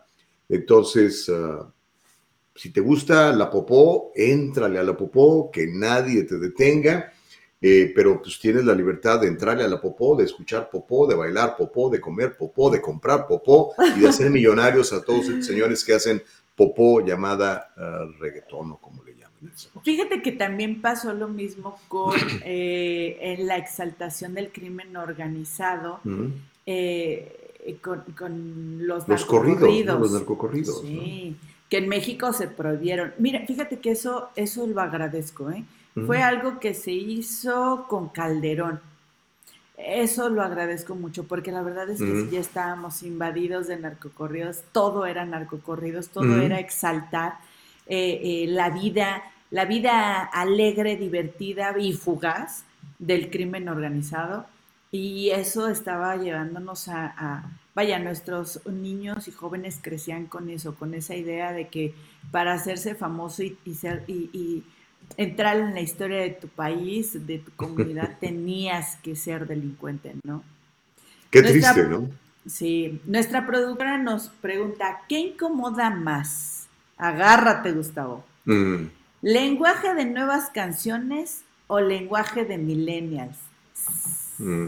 ¿Cuál será el, lenguaje de los milenios? Es que mira, depende del estrato en que, en que, te muevas, ¿no? Con todo respeto, o sea, eh, yo no tolero esas canciones de narcotraficantes, no me gustan, ¿ok? Me gustan los corridos, ojo, ¿eh? Porque los corridos cuentan historias, pero esos corridos que, que cantaba el Charro Abitia o los Tigres del Norte, ¿no? No estos corridos del día de hoy que lo único que hacen es contar eh, malandrinadas de que se metieron no sé cuántas drogas, de que agarraron a la muchacha y le hicieron por aquí, por allá, o lo mismo que dice la letra del señor Bunny o como se llame, ¿no? Es, es terrible. Mira lo que dice Claudia, dice, si le quitas la música a la letra que tienen esas canciones, es un viejo depravado acosando a una mujer. Pues sí, sí estamos de acuerdo. Y, tengo mis dudas en cuanto, a en, cuanto a que sea música, ¿eh? Porque para mí, y hablando con gente de música, pues la música se hace con instrumentos musicales, ¿no? Y esto lo único que tiene es un secuenciador de computadora, tiene una cosa que se llama autotune, y este, y ya, o sea, yo no le veo mayor arte, no, no, yo no oigo una batería ahí, un bajo, una buena guitarra, eh, un cello, una trompeta, oigo basura. Y lo peor es que te digo, tú lo empiezas a escuchar desde chavito y, tu, oído se va a acostumbrar a la basura. Y entonces, este, si no te dan opciones, ¿verdad? Si no te ponen otro tipo de música, hay música fantástica, hermosa, que, te toca el alma, que te toca el corazón y, no, no, la estamos este, conociendo, ¿no? Entonces, mi sugerencia para ustedes, padres de familia, eh, porque va a ser, es imposible que, que los mantengan alejados de toda esta porquería, porque pues ahí está afuera, ¿no? Prendes la tele y y sale ese señor con sus canciones. mi esposa me dijo que alguna vez le dieron un premio como el mejor compositor del año. Pusieron la misma categoría de, de, no sé, de Manzanero, de, de, José Alfredo Jiménez o de, Agustín Lara, ¿no? Imagínate. Este, pero denles a, los hijos opciones. Mira, mira qué bonita es esta música. Y no sé, música tradicional de cualquier país, por ejemplo, si te gusta el mariachi, la marimba, si te gusta eh, la zampoña y esa música andina tan hermosa, o si ya quieres ser más sofisticado, irte con Bach, con Beethoven, eh, Vivaldi, todo eso es fantástico. O simplemente las canciones que escuchaba uno de más chavito, ¿no? Eh, los baladistas y, las rancheras y todo esto que, que algunas, bueno, tienen letras muy destructivas, por ejemplo, las letras de José Lofeo Jiménez, pero hay unas letras realmente muy hermosas que hablan de, de, la naturaleza, que le cantan al amor, que, que, le cantan a la mujer y sus virtudes, que cantan a, no sé, a un bonito matrimonio y cosas de esas. Pues impulsemos esto también para darle opciones a los chavos, ¿no? Eh, eso me gusta mucho, por ejemplo, de, mis hijos, eh, desde chavitos, por alguna razón, este, su madre y yo eh, siempre les poníamos música de toda, de todo tipo, desde jazz hasta Bach y por supuesto las canciones de, rock and roll que escuchamos de chavos, ¿no? Y, les gustó toda esa onda, entonces este, desarrollaron, si no un gran conocimiento musical, por lo menos un buen gusto. Y puedes determinar la caca de lo bueno, puedes determinar el trigo de la cizaña. Y hoy en día los muchachos creen que, bueno, muchos muchachos creen que, que este señor Bunny y, los otros señores que andan ahí promoviendo este, puntos de vista terriblemente malos, destructivos, eh, son verdaderos artistas, cuando la verdad son unos verdaderos criminales de la canción. Pero otra vez, insisto, defiendo su derecho de, por, de, de, hacerlo, porque somos libres y ya tú decides si, si te gusta o no te gusta. Se le consumes o no. Eh, y con el lenguaje de millennials es, por ejemplo, lo de Latinex, la canción ah. que les acabo de enseñar de Arroz con Eso de Latinex. Mira, eso de Latinex no viene de la comunidad. El Latinex se lo quieren imponer los blancos supremacistas que ustedes llaman, los blancos supremacistas muy intelectuales de las universidades de Harvard y, Yale y todo ese rollo, y, salen con esas tonteras. El, otro día, creo que lo analizamos un poquito, eh, le preguntaron a los latinos en Estados Unidos si les gustaba el término Latinex y dijeron que no. Abrumadoramente, nueve de cada diez dicen, no, no invente como el Latinex o Latinx o como se llame. Dice, yo soy latino, soy hispano, déjame en paz. Si soy hombre, soy latino, soy mujer, soy latina, pero no anden con eso de Latinx o whatever. y lo de eh, la canción de, las mujeres, esta canción que vamos a escuchar este, este, durante este mes, pues mucho tiempo, ¿no? Sobre eh, las violaciones y los eh, abusos contra mujeres. Fíjate que esta canción, te comentaba hace rato, muchas personas se burlan de ella, eh, pero ha empoderado y ha permitido que muchas mujeres violentadas encuentren esa, ese aliento que necesitaban para poder salir a denunciar. Entonces, pues yo creo que, que, todo lo que sume funciona, Luz. Que sube para bien, exacto. Gaby Ramírez dice, completamente en desacuerdo con lo de Latinex, absolutamente absurdo. Elvia dice, buenos días, me encanta su programa, me fascina que comentan las noticias del día, pero no se extiendan tanto en sus puntos de vista. Ok, Elvia, tienes razón. Eh, va, a ver, dame más noticias, porque si no, Elvia se va a enojar con nosotros, Oye, pues rápidamente les cuento el dólar, el billete verde, muchachos. Este martes mm. primero de marzo, el tipo de cambio promedio del dólar en México es de 20 pesos con 43 centavos. A la compra se ubica en 20 pesos con 25 y a la venta en 20 pesos con 62. Fíjate, Gus, que la semana pasada me llegó a tocar el dólar en, el, perdón, sí, el cambio de dólar en México a 18 pesos. Estaba bajísimo, bajísimo. Se cayó, se cayó. Sí, y se vio reflejado en los costos de eh, fíjate que no lo vi tanto en la gasolina, porque no tengo carro tampoco, pero... no, la ventaja es que puedes, este, estás cerca y puedes caminar, puedes tomar el transporte público, algo que no se puede hacer en Los Ángeles. No, camino, camino muchísimo, todo lo tengo súper cerca afortunadamente, a una mm. cuadra está el gimnasio, en la esquina tengo tres tienditas, hay carnicería, pollería, el mercado me queda a cuatro calles, o sea, todo muy cerca. Padrísimo. Sí, pero sí lo vi en los alimentos. Por ejemplo, el limón que había estado hasta en 100 pesos el kilo de limón, ahorita lo encontré a 40 pesos. Sigue estando alto, pero vaya, de 40 a 70 pesos, dependiendo. Sí. Oye, Josefina te pregunta que si puedes definir qué significa blanco supremacista. ¿Qué es un blanco supremacista? No sé. ¿Es un, ¿qué, un güero que se cree el más chipocludo? Blanco supremacista. un tipo de tez blanca que se cree que es el más chipocludo de todos. Me imagino que por ahí La supremacía blanca es un movimiento neonazi que típicamente se oponen a. Eh, a ver, espérame, ¿qué dice aquí? Se, va, se basan en argumentos pseudocientíficos, como la mayoría de los, de los movimientos similares como el neonazi y supremacistas blancos típicamente se oponen a los miembros de otras razas, así como a los judíos. Órale. supremacía blanca. Pues ahí está la definición. Ah, refugio dice, Gustavo, cuando te toca pararte en un semáforo de esos que tienen varias luces y se te pone a la par uno de esos desadaptados con la música tumpa, tumpa, tumpa, ¿no? O esa cosa que hablan a ti, parece que están drogados. Dice, los tienes que escuchar como tres minutos y uno piensa que está temblando, sí, es horrible. De hecho, este, técnicamente, esa es una infracción, pero yo he visto que la policía últimamente ya no, ya no se preocupa mucho por eso. Antes, por ejemplo, porque está tipificado, por lo menos en el código de manejo de, California, por ejemplo, tú no puedes tener los vidrios polarizados de enfrente, que es, es ilegal. Yo me acuerdo que yo, yo tenía un carro este, cuando me gustaba tirar mi dinero en carros alemanes, tenía un carro de esos alemanes y lo tenía todo polarizado.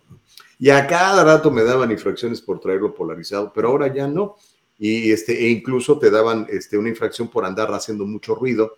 Ves que ahora les ponen unas tremendas bocinotas ahí y este, la basura no nada más es para ellos, también la quieren repartir, que todo el mundo escuche. Em, Elena dice, el problema con esa música es como siempre dice Gustavo, produce dinero y mientras hagan dinero van las empresas a seguir empujando estos artistas en el medio. Es el asunto, o sea, es una máquina generadora de muchísimo dinero para estos señores y pues por supuesto, si hacen un concierto, ¿verdad? Como creo que el señor Bonnie va a estar en el Estadio Azteca, ¿no? Va a estar en el Estadio Azteca. Y lo más probable es que se llene ahí de 100 mil nacos, ¿verdad? Estuvo, eh, estuvo así, pero Los tienes que ser naco para que te guste eso. También estuvo acá en Los Ángeles. Me lo perdí, hombre, qué triste caso. Sí.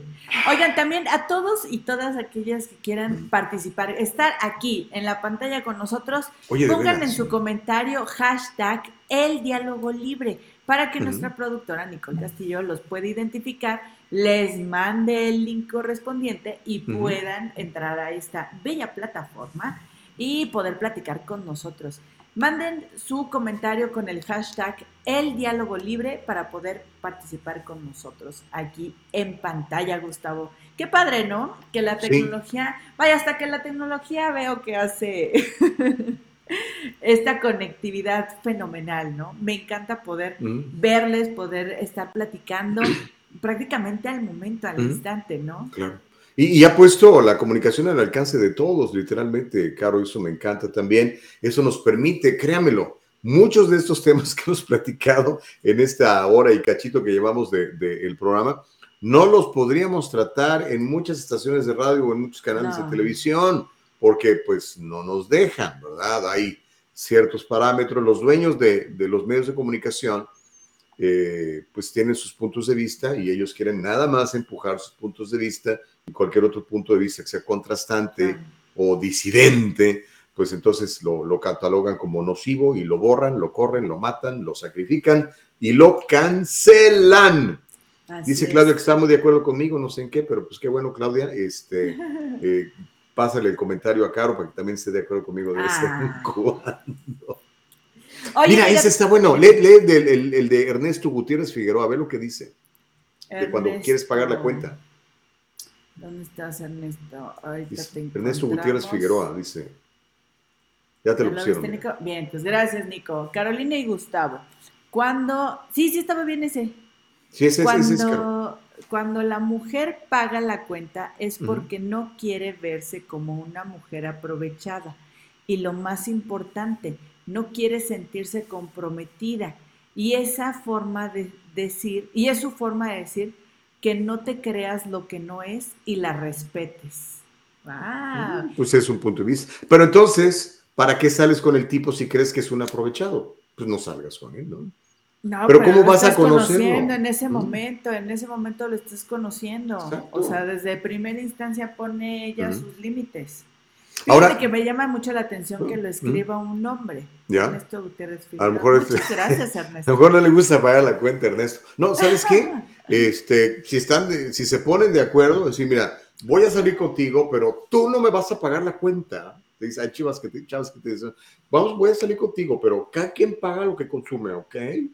Y entonces tú como hombre dices, tú, pues sí o no, dices, no, sabes que desde el momento de que me dices eso, ya analizo, valoro, evalúo y no eres el chico de la, la, clase de chica que me gusta o me interesa, este, no, sabes qué, mejor en otra ocasión, bye, ¿verdad? Desde ahí puedes ir, ahora sí que discriminando lo que te gusta de lo que no te gusta, igual las mujeres, ¿no? Si él no acepta que tú pagues tus propias cuentas o que tú pagues tu, lo que te vayas a comer, pues entonces, este, pues no, no es alguien que, que te convenga de acuerdo a tus parámetros, ¿no? Pero, Oye, híjole, yo siempre creo que el caballero debe de, invitar y debe de pagar.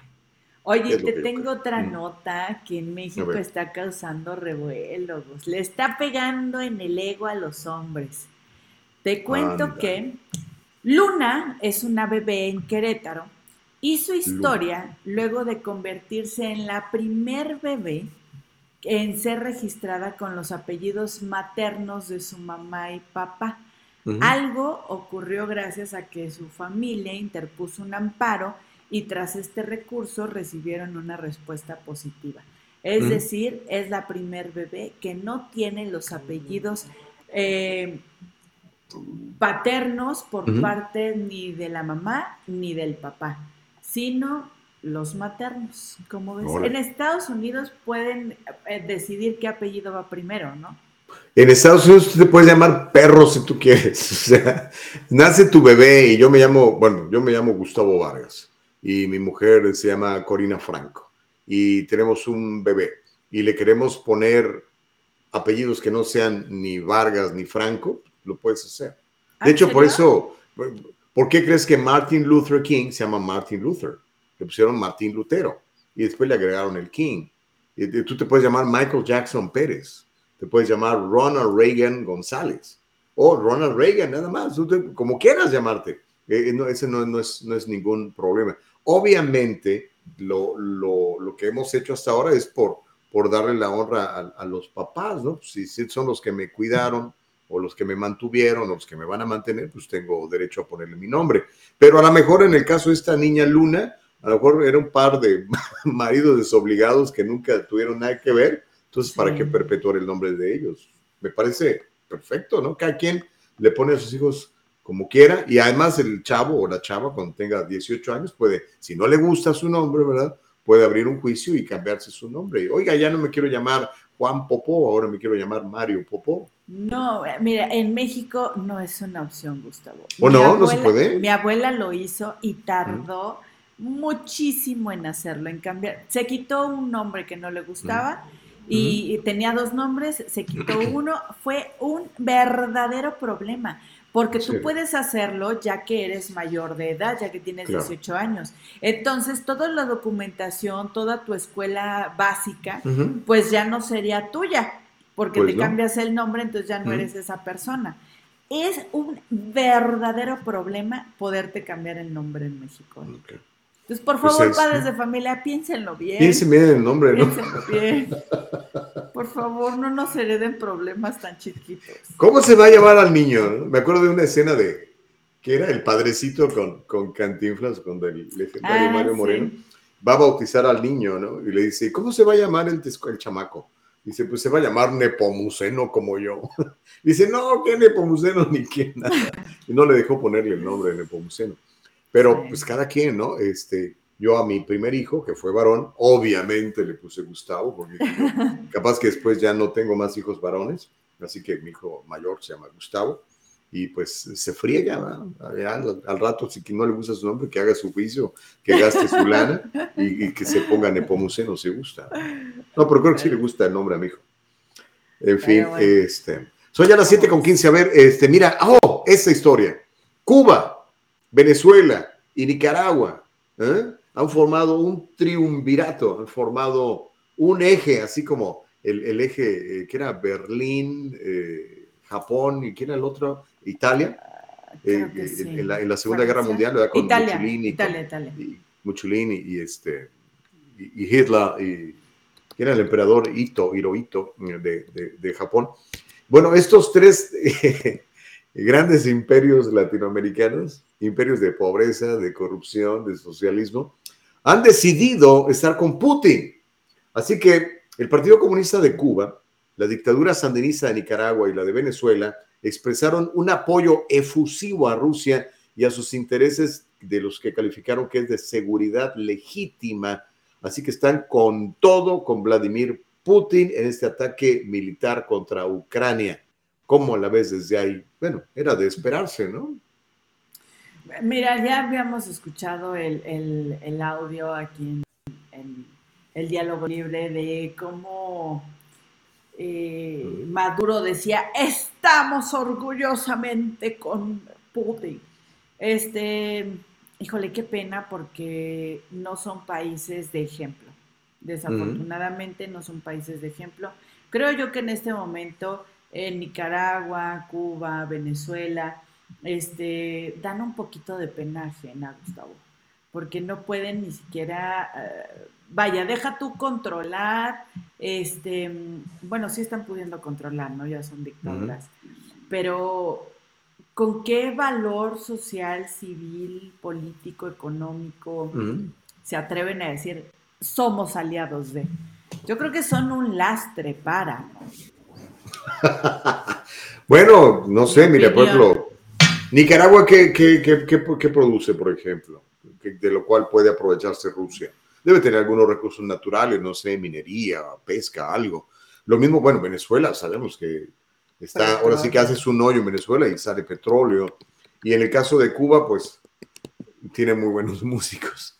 Eh, este, no sé, caña de azúcar, no sé qué pueda ofrecer Cuba. Eh, eh, fíjate que esta era es una de... Cuba creo que tiene mm. muchísimos recursos naturales y además algo que sí admiro de Cuba es la educación, o mm, no la educación, ¿cómo decirlo? Que han podido erradicar la, el analfabetismo. Los niños que les han enseñado no tienen que comer, pero, pero saben leer. Sí, o sea, sí, eh, sí, exacto. O sea, unos por otros, ¿no? Eh, a mí me impresiona mucho ver, ver niños cubanos que saben de pe a pa la historia política, económica, social de la isla. Una cosa es que esté yo de acuerdo en la educación y otra en, cómo es que han impartido la educación y otra cosa es lo que han impartido como educación. Son dos cosas diferentes. No estoy de acuerdo en lo que han enseñado, pero sí estoy de acuerdo en cómo en todos los niveles educativos, eh, vaya, hay este, este extra, ¿eh? Que te tengo un chisme de Cuba y México, Gustavo. Con ¿Qué pasa con Andrés Manuel y quién, quién está ahora de, dictador en Cuba? ¿Es el hermano de Fidel? Este, no, Díaz Canel. Oh, Díaz Canel. Oh, sí, el hermano de Fidel ya, ya se fue. Ya se, se, se, retiró. Sí, pues ya está muy, ya está muy viernes, ¿no? Te cuento que hay ahorita, y lo saca esta investigación Latinos con Loret de Mola, el equipo de Loret de Mola y, Broso, eh, hablan de una investigación en la, en la, que se contrató a una empresa cubana de gobierno, obviamente, no hay otra empresa que no sea del gobierno en Cuba, este, que se dedica a regentear, regentear, a hacer tráfico de personas eh, por conveniencia, eh, por ejemplo, eh, la cuestión de los médicos, o sea, literal es un regenteo de médicos, no necesariamente para prostitución, sino para también servicios. Entonces, México le ha dado miles de millones de, pesos a Cuba por los servicios de, de, sus médicos, por estar, pues sí, regenteando médicos, Gustavo. Es ahorita ¿Hay carencia de médicos en, México? ¿No, ¿No están produciendo no, los suficientes? No hay carencia de, médicos. Mm. Hay carencia, hay falta de empleos y pagados. O sea, no hay mm. dinero para los médicos. Se les exige demasiado y mm. no hay recursos.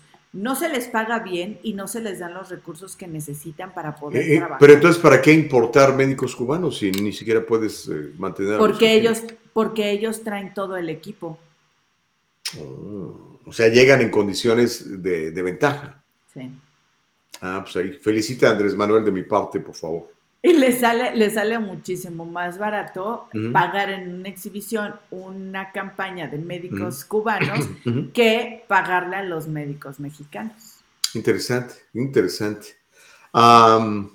Laura Melón McFarland dice, buen día, bendiciones. Noés Contreras dice, mucha de la música que escuchamos de muchachos nos gustaba por la tonada, no por la letra, así que no se pongan tan puritanos. No es, escucha lo que dice ese señor Bunny, es, es, es destructivo. Imagínate a tu hija bailando esas cosas con un señor allí que la está manoseando, está muy feo eso. Digo, si les gusta que nadie los detenga, otra vez insisto, la libertad de expresión, pero pues también insisto en que es una basura. Hay un, hay un, ¿Mm? fíjate que en TikTok hay músicos que hacen las versiones eh, como contestándole a Bad Bunny, ¿no? O sea, pues usan su misma música y le cambian la letra. Se los recomiendo. A, de veces, a veces salen eh, Hay que buscarlos bastante buenas. ¿eh? En TikTok. ¿Tú, nunca, nunca, escuchaste hablar, me, me, encantó ese señor, ¿nunca escuchaste hablar de Daddy Melquiades? No. Búscalo en las redes. Es un señor hace ya algunos años, no sé si viva todavía, el señor un anciano, que un día eh, hizo un tutorial en YouTube, se volvió viral, en donde enseñaba cómo hacer una, una letra de reggaetón. Y decía, eso es lo más fácil del mundo, cualquier tarado puede hacer una canción de reggaetón, y si usted necesita un secuenciador, necesita un autotune, y utilizar palabras como esta, como bebé, como mami, y, todas las R's, pronúncialas como L's, para que suene así como es usted, así boricua o no sé, dominicano, qué sé yo, cubano, este, y ya. Y, después te hace la, la, la, canción y, la, se llama algo así como Quiero, quiero encenderte, bebé. Y, es, y sale con unas ancianas de, de, su mismo, este, ¿cómo se llama esto? Asilo, de, de su misma casa de, de retiro o de jubilación es, es graciosísimo. Se llama Daddy Melquiades. Te recomiendo que, que lo busques. El otro día se lo puse a mi suegro, estaba muerto de la risa. Ya lo encontré. Este, ah, ya lo encontraste. No sé si siga vivo. En 2020 cumplió 95 años el 5 de febrero. Imagínate. Pero eh, brillante. Y te enseña cómo, cuando quieran hacer una canción de reggaetón, es lo más fácil del mundo. Eh, créamelo, cualquier cualquier persona que tenga un poquito de conocimiento de tecnología y, nada más escoja palabras así, eh, corrientes de preferencia, porque es lo que le gusta a la gente, ¿verdad? Y que hablen mucho de sexo, que hablen mucho de, de procacidades y ahí tiene usted una, una buena canción y ya, y todas suenan igual, tum, tum, tum, el que te quiero, mami, que no sé qué, y hable usted así para que, para que a la gente le guste. sí, así hablan todos. Yo, no identifico un chango de otro chango, la verdad, pero otra vez insisto, tienes libertad de hacerlo, tú tienes libertad de escucharlo y, y hacer los millonarios estos señores, cada quien. ¿Verdad? Pero en fin, ¿qué podemos hacer, amiga? mira, había un mensaje aquí de un amigo que ya lo perdí, pero dice que, que nos siga donde quiera. Ya, se me olvidó dónde quedó, pero bueno, este, gracias quien quiera que haya puesto. Aquí está. Dice Gustavo, lo sigo a donde vayan. Soy Omar de Lodabel Transport. Buen día, cuídense, hombre. Y nos está viendo por YouTube. Eh, recordémosle eso, eh, Caro, cómo la gente nos puede ver, cómo la gente puede acceder a nosotros. Así es, puede vernos a través de YouTube como El Diálogo Libre. Ahí está toda nuestra programación. Estamos en vivo. Hola YouTube. También estamos en Facebook, Facebook Live, a través de la cuenta de la página oficial eh, el Diálogo Libre, así nos encuentran en Facebook o la Facebook Live. También nos encuentran en Instagram, en nuestra cuenta arroba el diálogo libre. Ahí vamos a estar publicando fotografías, comentarios. En nuestras historias destacadas también van a estar viendo eh, los temas del día y la información que tenemos todos los días. Recuerden que esta es una transmisión que se hace desde Estados Unidos, desde California, precisamente, exactamente con colaboración desde nuestro bello Puebla también. Eh, gracias a Nicole Castillo con la producción en los controles, a Eva Castillo eh, por la producción ejecutiva, Gustavo Vargas y Karina Bustamante en los micrófonos. Pueden encontrarnos todos los días de lunes a viernes de 6 de la mañana a veces estamos hasta las... Bueno, ya está hasta las nueve, ¿verdad, Gus? Ya pues está oficialmente hasta las nueve. Tres, horitas, tres horitas de mucha información, de entrevistados, de comentarios, de sus bellas participaciones que agradecemos a través de estas plataformas, Facebook, Instagram y YouTube. Y también nuestra página web, eldialogolibre.com, www.eldialogolibre.com para eso de que luego las plataformas se incomodan de lo que decimos y más, pues la producción fue muy inteligente y dijo, armemos nuestra propia casita, armemos nuestro Cali, nuestro refugio. Cali es una palabra en náhuatl que significa refugio. nuestro refugio. Hicimos nuestro Cali, nuestro refugio, ¿no? Y, estamos en Spotify también, ¿eh? También para aquellos que dicen, mira, yo no puedo verlos en vivo porque está este, el video, no puedo tener el celular encendido, la computadora, mi jefe me ve en la oficina, lo que quieran. Terminando el programa a las 9 de la mañana, espérense una horita aproximadamente y la productora nos hace el grandísimo favor de subir estos programas a Spotify, que también nos encuentran ahí como el diálogo libre. Sí está, señoras y señores, porque por ahí me dijeron, no los encuentro, no es cierto, no están. estamos. ya lo busqué, les compartí una foto de cómo buscarlo en mis redes sociales. El diálogo libre en Spotify, Gustavo Vargas. Nada más asegúrese de ponerle el artículo antes, el diálogo libre. Si pone nada más diálogo libre, le va a mandar a otro lado. Es el diálogo libre, es bien importante, ¿ok? Mira, son ya las 7 de la mañana con 27. Esta es otra historia y que, quiero platicar contigo y tener tu punto de vista porque yo sé que las nuevas generaciones están, digamos, muy favorecedoras de nuevas alternativas de energía.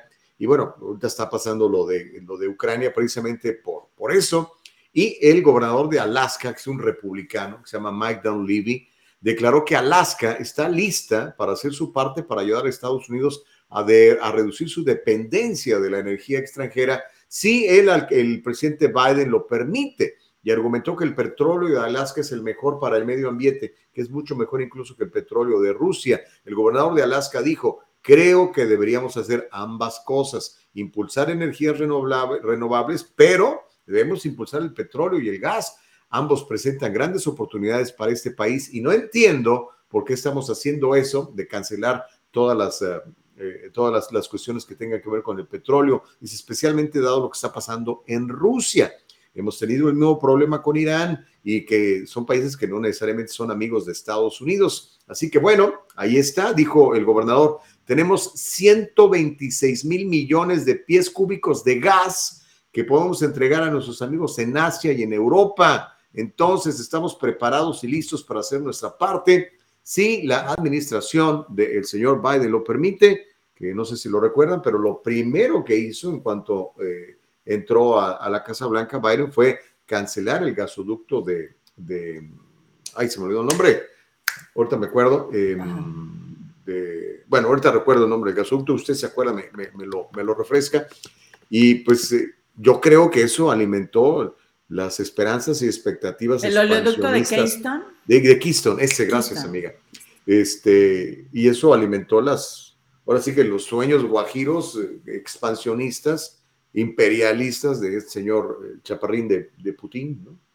Pues ni tan chaparrín, ¿eh? está bastante alto el señor, no. Es que el otro día vi una foto donde llega Trump con él y lo saluda y le da un jalón así y dice, ¿qué hubo, hijo de tu madre? Yo soy Trump. Eh, y se ve bien grandote Trump. Bueno, lo que pasa es que Trump es muy alto. A no es tan chaparro. Lo ves con ojos de amor, Gustavo. No, es alto. Creo que. ¿Cuánto mide Trump? Mide como, como 6, 4, una cosita grande. Mira, lo que ah. sí estoy de acuerdo es que eh, lo hemos visto con los gobiernos de México, de Estados Unidos que, eh, y de otros países, ¿no? Pero digo, estos dos lugares que es donde, donde radicamos, donde conocemos, donde vemos, em, llegan con este ímpetu de cancelar cualquier cantidad de cosas de la administración pasada sin ni siquiera tener un plan para eh, sobreponerlo. O sea, cancelan nada más por cancelar. Pero díganme entonces cómo vamos a resolver. Lo, te lo digo porque lo, hemos visto en México muy de cerquita y ustedes lo han visto ahí en Estados Unidos muy de cerquita. Y órale, va. Si no funcionan los proyectos de administraciones pasadas, adelante, cancelenlos. Pero entonces quiero yo pensar que ya tenemos una idea de un proyecto que, va, que va a darnos una opción, ¿no? Pero no es así se les va la lengua de repente a nuestros este, políticos, Gustavo. Prometen y prometen y a la mera hora pues ven que no es factible, pero pues ya nos ensartaron. No tenemos ni solución que contamine ni solución que no contamine. Y mientras el que tiene que pagar el precio, pues es el consumidor. Y créamelo, es, es importante decirlo. La gente que gana mucha lana no le importa pagar 7, 8 dólares por galón de gasolina, créamelo, no le importa, no, no le duele. Pero una persona que trabaja, que tiene que mantener a sus hijos, tiene que pagar una renta, que gana 30, 40 mil dólares al año, el que de repente, en lugar de ponerle 40 dólares de gasolina a su auto, ahora le tenga que poner 70, créamelo que es un trancazo bien duro, pero pues obviamente estos señores no lo tomaron en cuenta y si les tomaron en cuenta, pues les valió o como dijo por ahí uno del, no sé ni quién es, alguien de la administración de Biden, dijo, pues este, que se aguanten, dijo, tenemos que defender la, democracia en, Ucrania y pues si ese es el precio que hay que pagar, ni modo. Esto sí, tú porque tienes un sueldazo, porque te traen en limusina, pero la gente que tiene que andar acá, ahora sí que literalmente de, a pie, de a caballo, la, el común ciudadano pues se la está viendo negras, negras. Muchos, muchos hablan desde su privilegio y fíjate que creo que en Estados Unidos no es una opción no tener eh, automóviles. O sea, para aquellos que dicen... Por lo menos en California no. No, no, me, tocó. A lo mejor Chicago, Nueva York, pero Oye, el Los Ángeles no. El transporte público en California, ay Dios mío, qué terrible. Es que es muy grande el territorio, es enorme. Sí. No es como Nueva York, todo está concentrado, o como Chicago, eh, que me subo al, al, al, al estoy en 15, 20 minutos de un lado a otro. Acá no, o sea, yo me imagino una persona que vive en el condado de Orange, por ejemplo, y que tiene que ir a trabajar al Valle de San Fernando, estamos hablando de 40 millas, good luck, ¿dónde vas a encontrar un autobús que te lleve 40 millas de ida y 40 millas de regreso? No hay, tienes que tomar 3, 4 autobuses para llegar. Y, lo mismo sucede, no sé si estás en el condado de Riverside y tienes que ir a Los Ángeles o viceversa. Es, es terrible, necesitas un auto y pues de eso se han valido nuestros políticos para engancharnos, ¿no? Y clavarnos el diente durísimo. Dice Alexander que tenemos un excelente programa. Órale, gracias Alexander. Gracias. Para todos aquellos que, exacto, qué buen gusto tienes Alexander. Para todos aquellos y aquellas que quieran participar, pueden eh, también poner en su comentario el hashtag el diálogo libre y eh, los va a enlazar nuestra querida productora. ¿Ese, auto de carreras es, con nosotros o es un audio que se está colando por ahí? No, yo, no escucho nada, pero a lo mejor. Ah, entonces soy yo. Por aquí hay, entonces hay, carreritas afuera de mi casa. A lo mejor un reggaetonero de vecino, mi querida Caro. Ya me metí con la persona equivocada. Usted no se equivoque, póngale el hashtag el diálogo libre a su comentario y Nicole Castillo me va a hacernos el favor de enlazarlo para que esté aquí en esta bella pantalla con nosotros. Sí, lo, invitamos a que platique con Oye, nosotros. Sí tenemos TikTok, me acaba de anunciar la producción, sí tenemos TikTok. Porque Liliana está diciendo que sería buena idea que hiciéramos un en vivo por TikTok.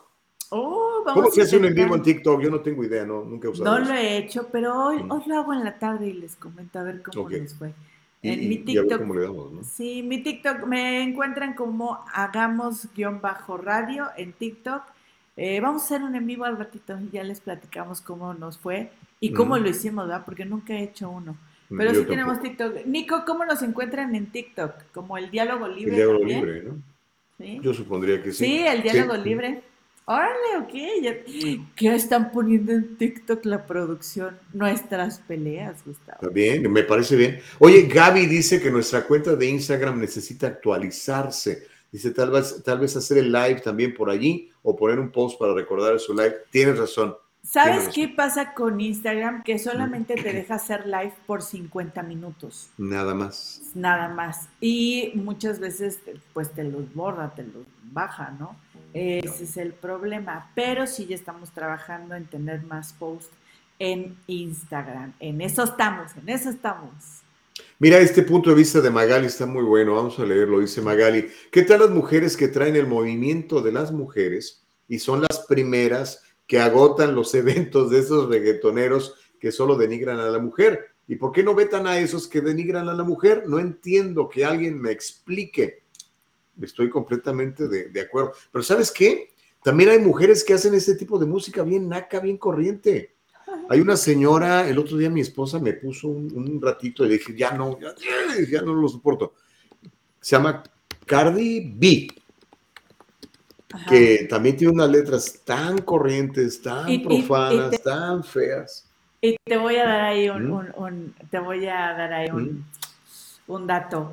Eh, Cardi B fue invitada de Biden. Sí, imagínate, o sea, estaban tan desesperados el señor Joe Biden que para buscar legitimizarse o popularizarse con los chavos, eh, pone esa cosa, pero digo con todo respeto, yo, yo para qué quiero ese tipo de votantes que escuchen ese tipo de música.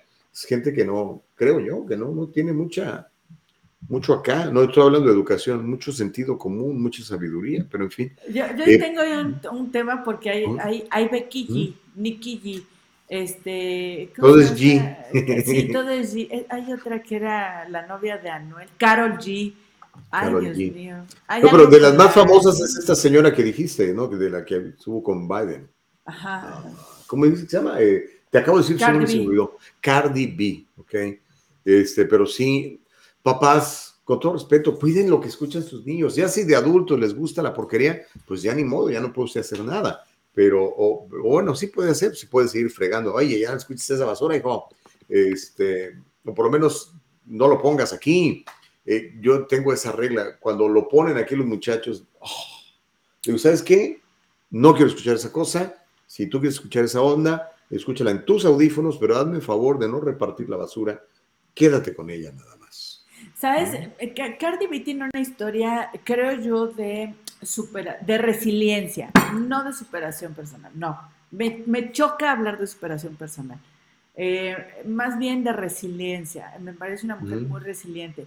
Ella eh, tuvo una vida terrible, tuvo una vida de, pobreza. Ella fue Nunca se ha, bueno, ella no ha dicho abiertamente que fue prostituta, pero que sí era bailarina exótica y que bailaba en prostíbulos, ¿no? Este, en estos llamados table dance. A lo mejor nada más era bailarina, ¿no? Tú puede ser también, puede ser. Ella nunca lo ha anunciado, pero puede ser. Por ahí también se cuenta que la última película de Jennifer López en la que encarnaba a una bailarina eh, si no mal recuerdo, ella sí hablaba de prostitución, o sí había actos de prostitución en esa película. Era basada en la historia de eh, Cardi B, o por ahí tomaban referencias de la vida de Cardi B. Eh, nunca se confirmó esto, o bueno, por lo menos yo nunca lo, lo, escuché de viva voz de ellas, pero de que estuvieron juntas en la producción tomando ahí anotaciones y retratando la vida eh, nocturna que tenía esta mujer, eh, sí, eso sí está confirmado. Te digo que es una mujer eh, resiliente porque es inmensamente millonaria. O sea, pues sí, es que da mucho dinero todo esto, ¿no? Sí, está catalogada como una de las mujeres más ricas en Estados Unidos y más influyentes. Imagínate, es que eso es lo que a mí me preocupa, esta gente con estos valores influye en nuestros hijos y te los voltean, literalmente, te los voltean. de los valores que tú tienes, ellos saben, pero ¿por qué no? ¿Por qué no podemos tener de a cuatro? ¿Por qué no dos señores con dos señores y tres señoras al mismo tiempo? Y todas esas cosas que están proponiendo esas horribles canciones, hay que llamarles de alguna manera. Sí, vamos a una pregunta de la audiencia. Eh, ok, ok, ok. Va, vamos a una pregunta de la audiencia. ¿Pero quién es?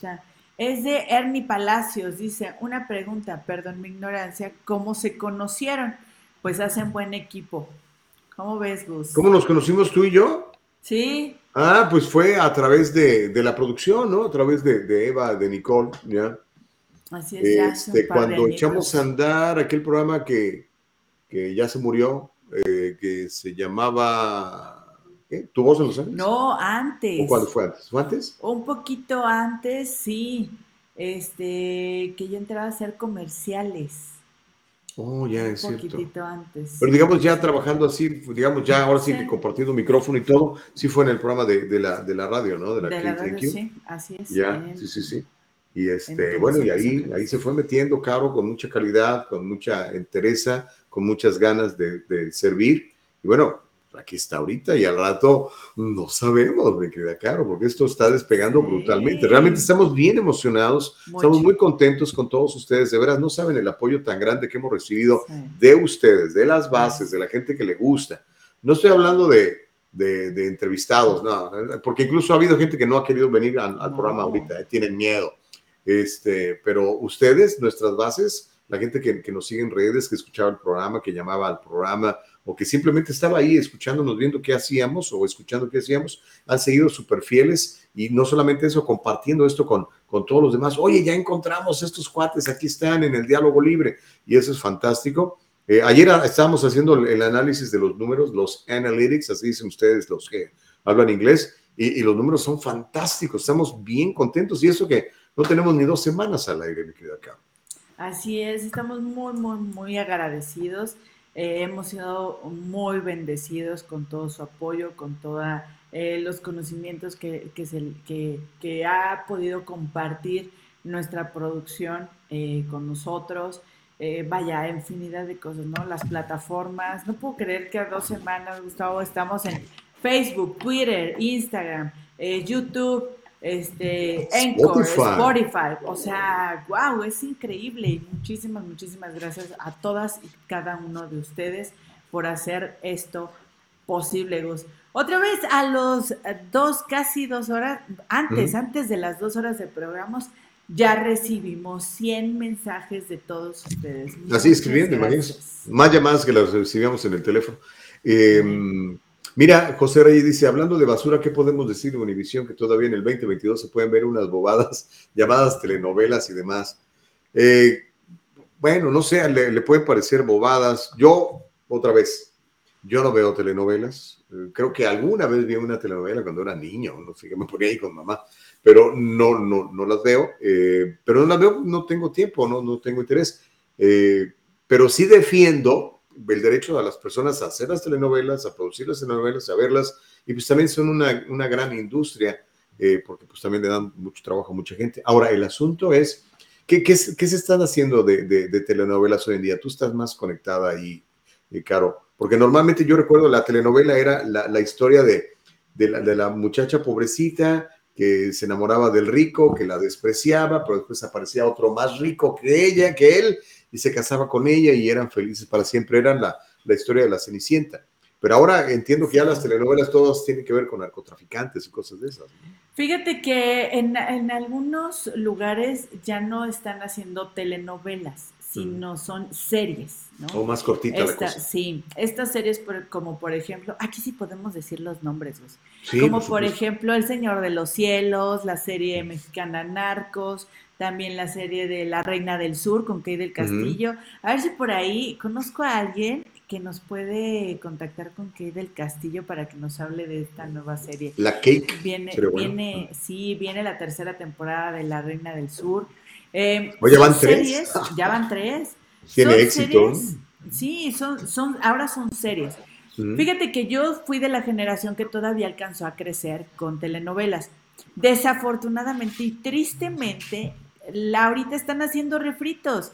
Ya va la tercera versión de RBD, de Rebelde, esta novela Rebelde de hace 22, 23 años, de la última de jóvenes, ¿no?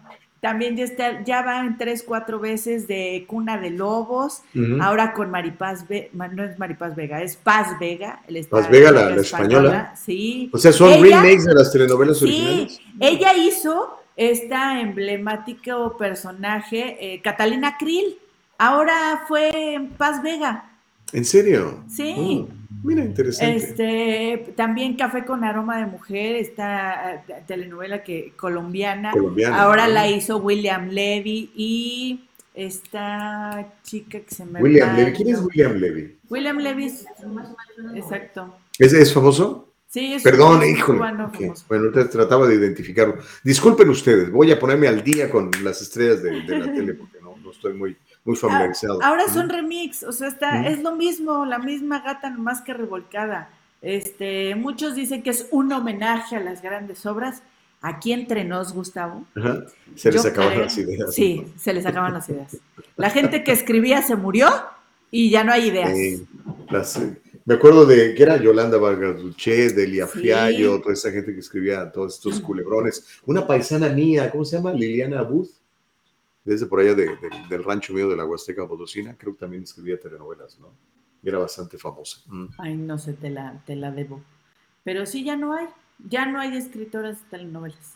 a los que... Me, dice mi esposa que pasa por aquí y el chisme dice que van a volver a ser los ricos también lloran, ¿cierto eso? Ay, sí. Eh, fíjate que está con... Protagonizada por quién? Por el hijo de, por hijo de Andrés Manuel. Gustavo.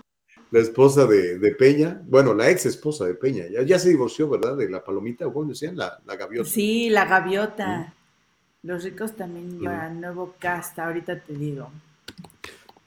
Oye, hay un comentario aquí muy chistoso sobre el, el Daddy, Daddy, Daddy Melquiad, dice que, que, está buenísimo y que está muy bueno su tutorial y que también él se va a dedicar a hacer lo mismo, pues porque está muy cara la gasolina, dice, necesito generar ingresos nuevos, ¿ok? Pues sí, de veras, ¿por qué no? O sea, de repente tiene usted una buena idea, como le digo, hacer eh, ese tipo de géneros es súper fácil Ah, yo entiendo que no todo el, reggaetón es, tiene letras de porquería, hay otras letras, no sé, me imagino que agradables, ¿verdad? Pero ya el a mí ya, porque suena, todas suenan iguales, ¿no? Pero si a usted le gusta y le gusta bailar y, ¿cómo le llaman? ¿El perreo le llaman? El perreo. Cuando las muchachas mueven las pompis ahí delante del novio o del... El track. ¿Track le llaman? ¿Por qué track es esa, yo creo que es track, track, track. ¿Eso, qué significa estas manitas aquí, Caro? Ya me sacaste de onda. No, no, véanlo, véanlo. Yo por explicarte, Gustavo. Sí, a ver, el track dice aquí, la derecha y la izquierda. Ay, sí, pues la cadera truena, track, track, track. Ay, Dios mío. Oye, ya tengo el cast de este, Los ricos también lloran. Empezó este 21 de febrero a las nueve y media de la noche por el canal de las estrellas. Esta novela la protagonizaba originalmente Verónica Castro con Rogelio, Rogelio Guerra. Sí, me acuerdo. Gran actor. Ahora está de, eh, como Verónica Castro en su personaje lo va a tener una modelo, Claudia Marín ella va a interpretar este personaje. Como Rogelio Guerra, fíjate, como Rogelio Guerra va a estar Sebastián Rulli. Sebastián Rulli. Oh, sí, ese sí lo conocí. Un día lo llevaron ahí a entrevista ahí a, la otra estación. Hasta me tomé una foto con él, un muchacho muy, muy bien parecido. Y como mm. eh, también estaba Rocío Banquels. Ella interpretó. Era la villana ella, ¿no? Sí, mm. a Esther Izaguirre de Salvatierra. Ándale. Ahora en esta nueva versión. ¿La Tierra Guanajuato? Eh, yo creo. en esta nueva versión va a estar Fabiola Guajardo encargada de este personaje. Em, creo que son muy buenas, muy buenas telenovelas, pero Acela Robinson también estaba en esta. perdón, va a estar Acela Robinson en esta. ¿Quién es? Perdón, te digo que no sé quién es Acela Robinson. Ah, ah, es, una, es una actriz, muy, bueno, a mí me, me, gusta, creo que tiene un muy, muy buen. son de las que están haciendo este cine nuevo y todo esto? Sí, sí, ah, sí, sí. No es, no es tan jovencita, pero es, eh, es muy buena. Es de las actrices que están teniendo ahorita oportunidad. Creo que todavía no es primera actriz, no la cataloga como primera actriz, pero eh, es muy buena. Vean su trabajo. Ya tiene muchos años, más de 30 años en, en pantalla.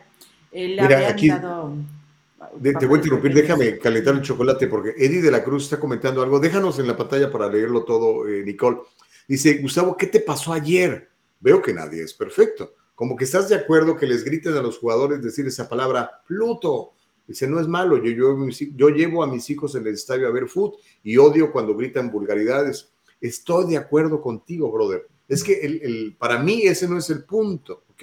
Eh, yo no las grito, no me gustan me, rechoca, por ejemplo, cuando voy a ver Estados Unidos contra México, que mis paisanos en el estadio abucheen el, himno nacional de Estados Unidos, por ejemplo, ¿no? Así como me molestaría que en el estadio Azteca un grupo de aficionados gringos abuchearan el, el, himno nacional mexicano. Entonces, no, no, es, no es por allí la onda. Eh, es más en el sentido de, pues, ejercer tu libertad.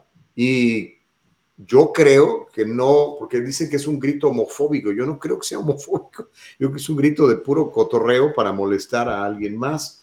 Este, pero sí, ahora, los estadios, yo sí no creo, sobre todo si te pones junto a la porra, no creo que sean los mejores lugares para llevar a educar a un niño, porque lo que vas a escuchar no solamente son este, lo del Pluto al, al, ¿cómo se llama? Al, portero rival cuando va a despejar, sino también un montón de groserías mentadas de madre a los jugadores del equipo contrario, porque pues lo que trata de hacer la gente y la porra sobre todo es pues molestar, desestabilizar y a veces simplemente echar relajo. Muchos de ellos, no sé si te has dado cuenta, están borrachos y están drogados. No estoy diciendo que todas las barras sean así, pero las que yo he visto, algunas sí se ponen así medio, medio flamencos y pues van a echar relajo, ¿verdad? van a echar relajo. Y es diferente el fútbol, el público del fútbol al público del tenis, por ejemplo. ¿no? Todo el mundo está así muy sentadito, muy calladito, no puedes hacer ruido, aplauden hasta que termina la jugada, pero pues es otro tipo de deporte y es otro tipo de público también. Pero, pues no sé, hermano, eh, a mí no me gusta que griten eso, pero entiendo que lo griten y sobre todo, otra vez, defiendo tu derecho a manifestarte si lo quieres hacer. Es que más bien va por allí, claro, porque al rato me van a querer prohibir hacer algo que a mí me gusta, ¿no? Y, no, Dios nos hizo libres y yo soy libre. Pero es mi punto de vista. Sí, como lo platicamos en, en otras ocasiones, ¿no? Aquí en el diálogo libre, todos tenemos la libertad de participar, de decir, de opinar, de defender y demás. Eh, yo sí soy de la idea de que mi derecho termina cuando inicia el derecho del otro o de la otra. Em, creo que también, mira, yo no, yo no soy, yo me intento ponerme un poco en el lugar de los jugadores, ¿no? O sea, a mí no me gusta que me insulten mientras estoy haciendo mi trabajo. Te guste o no te guste, está bien. Pero el insulto no, no soy fan de eso. Eh, hay, hay, vaya, este, este grito no solamente es, no es solamente por el grito, sino también las ofensas en general. O sea, ¿por qué si podemos tener en el tenis una experiencia realmente eh, respetuosa y no tenerlo en el fútbol? ¿No? Hemos visto hasta... Porque es otro tipo de público el que va. Pero hasta, o sea, sí, pero eso no significa que, que vaya, o sea, hay muertes, o sea, la gente se mata. Sí, lo acabamos de ver ahora en el, en el Super Bowl, cómo golpearon a un seguidor de los, un, seguidor de los Rams golpeó a un seguidor de, de ¿quién fue? De San Francisco. Sí. sí. creo que eran los 49ers, fue en el, cada rato lo vemos cuando juegan los Dodgers, los Giants en el estadio de los Dodgers, hay cuates que son una bola de desadaptados, nacos, desgraciados, y incluso algunos han tenido que ir a parar a la cárcel, ¿no? lo vemos. Una vez, fíjate, te voy a contar una historia. Yo, yo, a mí me gustan los, los Raiders, ¿ok? Siempre fui fan de los Raiders. Desde que yo era niño los veía en televisión y me enamoré del color y me gustaba mucho los jugadores de aquella época. Kenny Stabler, Marvin Egan. A lo mejor ni, sabes de lo que estoy hablando, pero no, sí, me, me, encantaba. Y este, cuando vine a, a Estados Unidos, que me quedé en Los Ángeles toda mi vida, Hubo una época en que los Raiders se hicieron Raiders de Los Ángeles. De hecho, trajeron un campeonato de la NFL, eh, el único, aquí a, este, a Los Ángeles, hasta ahora que ya los Rams ya también ganaron. Y este, en un partido de Pittsburgh, los acereros de Pittsburgh, los Steelers, en contra de los Raiders, mataron a una persona. Me acuerdo que yo estaba en el estadio y de repente veía del otro lado mucha actividad y llegaron los bomberos y un relajo. Resulta que del upper deck, de la parte alta de la tribuna, aventaron a un, este, a un seguidor de, de, Pittsburgh, unos cuates que se pelearon con él de los Raiders, ¿no? Y me acuerdo que ese mismo día antes de que pasara eso, estaba yo en la fila para comprarme un hot dog con mi hijo, fíjate, yo llevaba a mi hijo. El tabito estaba chiquito con su chamada de los Raiders, tenía como cuatro años, cinco, yo creo. Y estábamos haciendo fila para los hot dogs. Adelante de mí había un señor con una, una, chaqueta muy bonita de piel de los Pittsburgh Steelers. Y nada más porque traía la chaqueta de los Pittsburgh Steelers, llegaron tres muchachos con vestimenta de cholos, con los colores de los Raiders, y empezaron a hostigarle y ya le iban a pegar hasta que alguien alertó a la policía, llegó rápido la policía y los tipos se fueron corriendo, pero le iban a pegar una madrina ahí enfrente de mí. Eh, la gente es muy violenta. Eh, eso no se debe de permitir y pues tenga usted mucho cuidado cuando va con su familia a estos eventos deportivos que se supone son eventos deportivos. Y eso lo vemos en Estados Unidos, ¿ok? O sea, el primer nivel, ¿no? Pero no quiero saber de un Pumas América, por ejemplo. Uy, no. ¿Cómo les va? ¿Cómo se pelean entre ellos? América Chivas. Un América Chivas, un América, un Chivas Atlas en Guadalajara. Chivas Atlas. O, por ejemplo, en Monterrey, cuando los rayados se enfrentan a los Tigres. Eh, las barras son bien bravas, son bien violentas, muchos andan drogados y borrachos. Y acá también. Cuidado. Es, terrible, es terrible. Creo que sí hay que reeducarnos. Por favor, y este, y educar a los chavitos. Y, pues no, ahora sí que literalmente, como decía, ¿quién era? Este, doña Florida, no se junte con la chusma. Por ahí, se ahí con ellos, pues ahí, ahí va, va a agarrar prácticas chusmescas. Por ahí Ernesto Gutiérrez Figueroa dice, porque en el fútbol hay más chusma. Oh, pues es que es un, un, deporte masivo, a diferencia de, por ejemplo, del golf o de el tenis, ¿verdad? Donde pues los estadios son chiquitos, ¿verdad? Bueno, nunca he estado en Wimbledon, pero por ejemplo he estado aquí en, en este, en, Palm Springs. Eh, eh, las canchas son preciosas, el lugar muy bonito, los boletos son caros, este, y el aforo es para unas cuantas miles de personas, no sé, serán unas dos mil personas, dos mil quinientas personas, no más.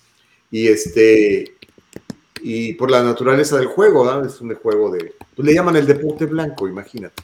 En cambio, el fútbol, pues sí es echarles papaya y la gente llega cohete o se pone cohete ahí en el estadio y vas con las barras y los tambores y las muchachas pintadas aquí y todo el rollo, es, otro rollo. Debería ser una fiesta, eh, que generalmente lo es, pero pues a veces sí se extralimitan, sobre todo la gente que defiende los colores del, del, América o de las Chivas o del Atlas como si fuera la patria, ¿no? Y sí, se les olvida que al final del día es solo un partido de fútbol y al rato el jugador que estaba en tu equipo ahora está en el equipo contrario diciendo que ama mucho a ese equipo también, o sea, no vale la pena, pero por favor, eh, fíjate, el otro día alguien me, me, dijo algo que me puso mucho a reflexionar.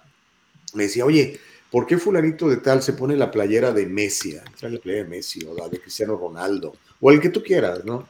Dice, ¿por qué no? ¿Por qué enseñamos a nuestros hijos a, este, a a idolatrar a otra gente que ni de su familia es. En lugar de que le echaran porras al papá, en lugar de que le echaran porras a la mamá, que son las que trabajan, se sacrifican, le echan ganas. Si yo prefiero yo ser el héroe de mi hijo a que un señor que está, a, no sé, seis mil millas de aquí, que jamás me va a conocer, este sea el, ídolo de mi hijo.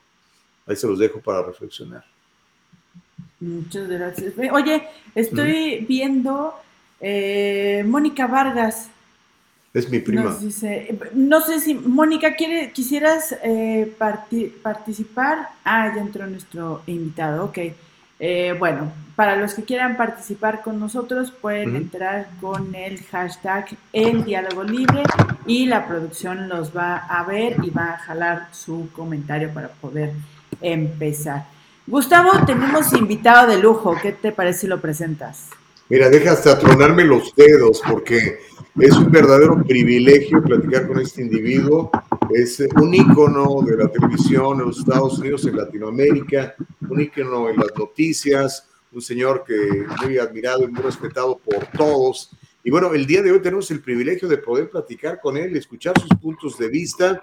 Tiene toda la experiencia del mundo, tiene todas las tablas del mundo y bueno, lo hemos invitado a, platicar lo que está pasando en materia de, de, política exterior, particularmente lo que está sucediendo con Ucrania, con Rusia, la postura de los Estados Unidos y demás. Pero, ¿por qué no nos hacen el favor de saludar? Y quiero que haya mucha gente que, que, lo salude y se conecte con él, porque no todo el tiempo tenemos la, el privilegio de platicar con don Guillermo Descalzi. Señor Descalzi, qué lujo, qué privilegio. ¿Cómo estamos? Muy buenos días. Muy buenos días, Gustavo, y qué gusto, qué privilegio también de estar contigo y, y de estar en tu programa. Bueno, no, no es mi programa, es el programa de todos, es tu programa, Guillermo. Y bueno, yo sé que siempre tienes puntos de vista eh, que pueden ser incluso hasta incendiarios, pero que de alguna manera siempre tratas de poner el punto sobre la I y, llamar al pan pan y al vino vino. pues vamos a entrar en materia porque queremos aprovechar tu presencia al máximo, Guillermo Descalzi. Cuéntanos, ¿cómo ves la situación allá en Europa del Este? con los rusos, los ucranianos y sobre todo la postura de Estados Unidos al respecto. ¿Qué podemos hacer como país para pues para que esto se, se controle y, y no se nos salga de las manos? Bueno, primeramente esto es una, eh, una desgracia la que está ocurriendo. Una desgracia instigada y promovida nada menos que por el presidente Putin de Rusia. Eh, es una invasión, no hay otra palabra, y es un crimen, no hay otra palabra, porque el pueblo de Ucrania era un pueblo, es un pueblo pacífico. En estos instantes además es un pueblo heroico, eh, porque está saliendo a las calles. Los hombres de 18 60 años están armados en las calles, deteniendo un ejército de más de 150 mil hombres. Gente civil deteniendo un ejército de más de 150 mil hombres. Desgraciadamente, el señor Putin se ve frustrado por esta gente y ha decidido el día de hoy entrar con todo eh, ha empezado a tirar eh, eh, misiles crucero en la ciudad de Kharkiv, en el norte, ha destrozado un tremendo edificio del gobierno y ahora amenaza con hacer lo mismo en la ciudad de Kiev. Acaba de lanzar un tremendo misil crucero a la torre central de televisión. Kiev se ha quedado sin televisión se espera de que empiece a disparar a otros lugares dentro de Kiev, eh, objetivos civiles, en lo cual es absolutamente trágico. Eh, esto le va a resultar un tiro por la culata al presidente Putin. Él eh, quizás se salga con la suya en el sentido de capturar Kiev porque tiene una columna de aproximadamente 40 millas de largo de vehículos pesados entrando a Kiev en la actualidad. Están a unos 17 millas de la ciudad. Pero aún así entre a Kiev, lo que tiene que tener en cuenta es que es fácil capturar, pero es difícil mantener. Eso lo hemos aprendido en Estados Unidos durante mucho tiempo. Todas las veces que... Bien, eh, vamos a continuar. Hemos tenido algún problema técnico, ya sabe, alguna dificultad con el internet de nuestro invitado. Estamos platicando con Guillermo Descalzi, vamos a, tratar de recuperarlo. Así que le invitamos a que por favor se una a la conversación y participe de lo que estamos haciendo en la mañana del día de hoy en el diálogo libre. Recuerde que es el diálogo libre, nos va a encontrar en el dialogolibre.com, www.eldialogolibre.com y obviamente en arroba el diálogo libre en el Facebook y en YouTube. Por supuesto, ahí nos puede comentar, nos puede ver, nos puede decir y nos puede pues mandar las sugerencias que a usted le parezcan convenientes. Aquí privilegiamos la primera enmienda de los Estados Unidos, o sea, cualquier punto de vista que usted tenga, lo vamos a recibir, lo vamos a leer, o si quiere participar con nosotros a cuadro, pues también lo puede hacer. Nada más haga el hashtag el diálogo libre, hashtag el diálogo libre, le mandamos la invitación para que usted aparezca cuadro con nosotros y podamos platicar, discutir y escuchar sus puntos de vista en el diálogo libre. Y recuerde, este programa se va a quedar mm, grabado en un rato más, lo subimos a Spotify. Si usted tiene la aplicación de Spotify en su teléfono inteligente, pues lo único que tiene que hacer es buscar el diálogo libre y ahí va a escuchar no solamente el programa del día de hoy, sino los programas de toda la semana pasada y lo que va de esta semana. Estamos eh, apenas en nuestra segunda semana de eldialogolibre.com para que usted participe y por supuesto se empodere con todos los temas y conocimientos que estamos compartiendo con todos ustedes. Déjeme ver si puedo compartir esto ahora mismo en mi Facebook Live, sería buenísimo. Déjeme ir, mire, es bien fácil, simplemente va usted a su página de Facebook, va a buscar ahí el diálogo libre y ya le aparece, entonces ya nada más lo único que tiene que hacer es compartirlo. ¿Ok? Bien, entonces vamos a hacer el share en este momento y decir, ya está posteado, ¿ok? Y en un rato más estaremos platicando con el señor Guillermo Descalzi si logramos eh, mejorar la, señal. Lamentablemente, pues eh, se, nos, se nos fue don Guillermo, pero bueno, vamos a seguir adelante. Em, seguimos, estamos fuera. Eh, háblame, por favor, este, mi querida Nicole. Que estamos fuera. Okidoki. O no, que sí, que aquí estamos en vivo. Ok, gracias Nicole, porque ya no sé si voy o vengo, si estoy o no estoy. Ok, pero bueno, vamos a hacerlo sencillo. Déjeme empezar a, a platicarle lo que estábamos contándole eh, de lo que está sucediendo en Rusia y de lo que nos platicaba don Guillermo Descalzi. Y cómo la popularidad del presidente ucraniano está en su máximo histórico. Impresionante lo que le está pasando a don Volodymyr Zelensky. Así es, ¿no? Volodymyr Zelensky. Tiene un 91% de aprobación este señor, 91% de aprobación.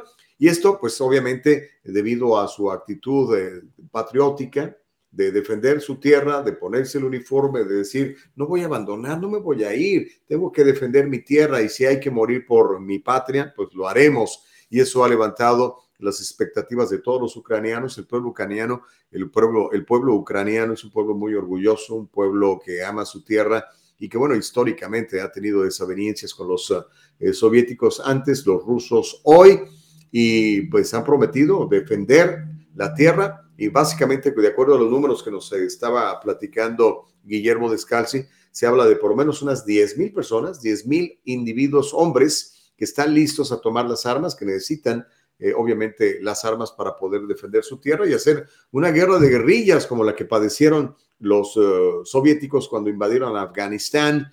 Entonces les van a hacer la vida imposible. Y obviamente, pues las sanciones económicas eh, a las que van a ser sujetos, que ya están siendo sujetos los rusos precisamente por esta invasión. Vamos a ver hasta dónde le duele a, Putin, de tal manera que o arregla su situación o este conflicto va a continuar.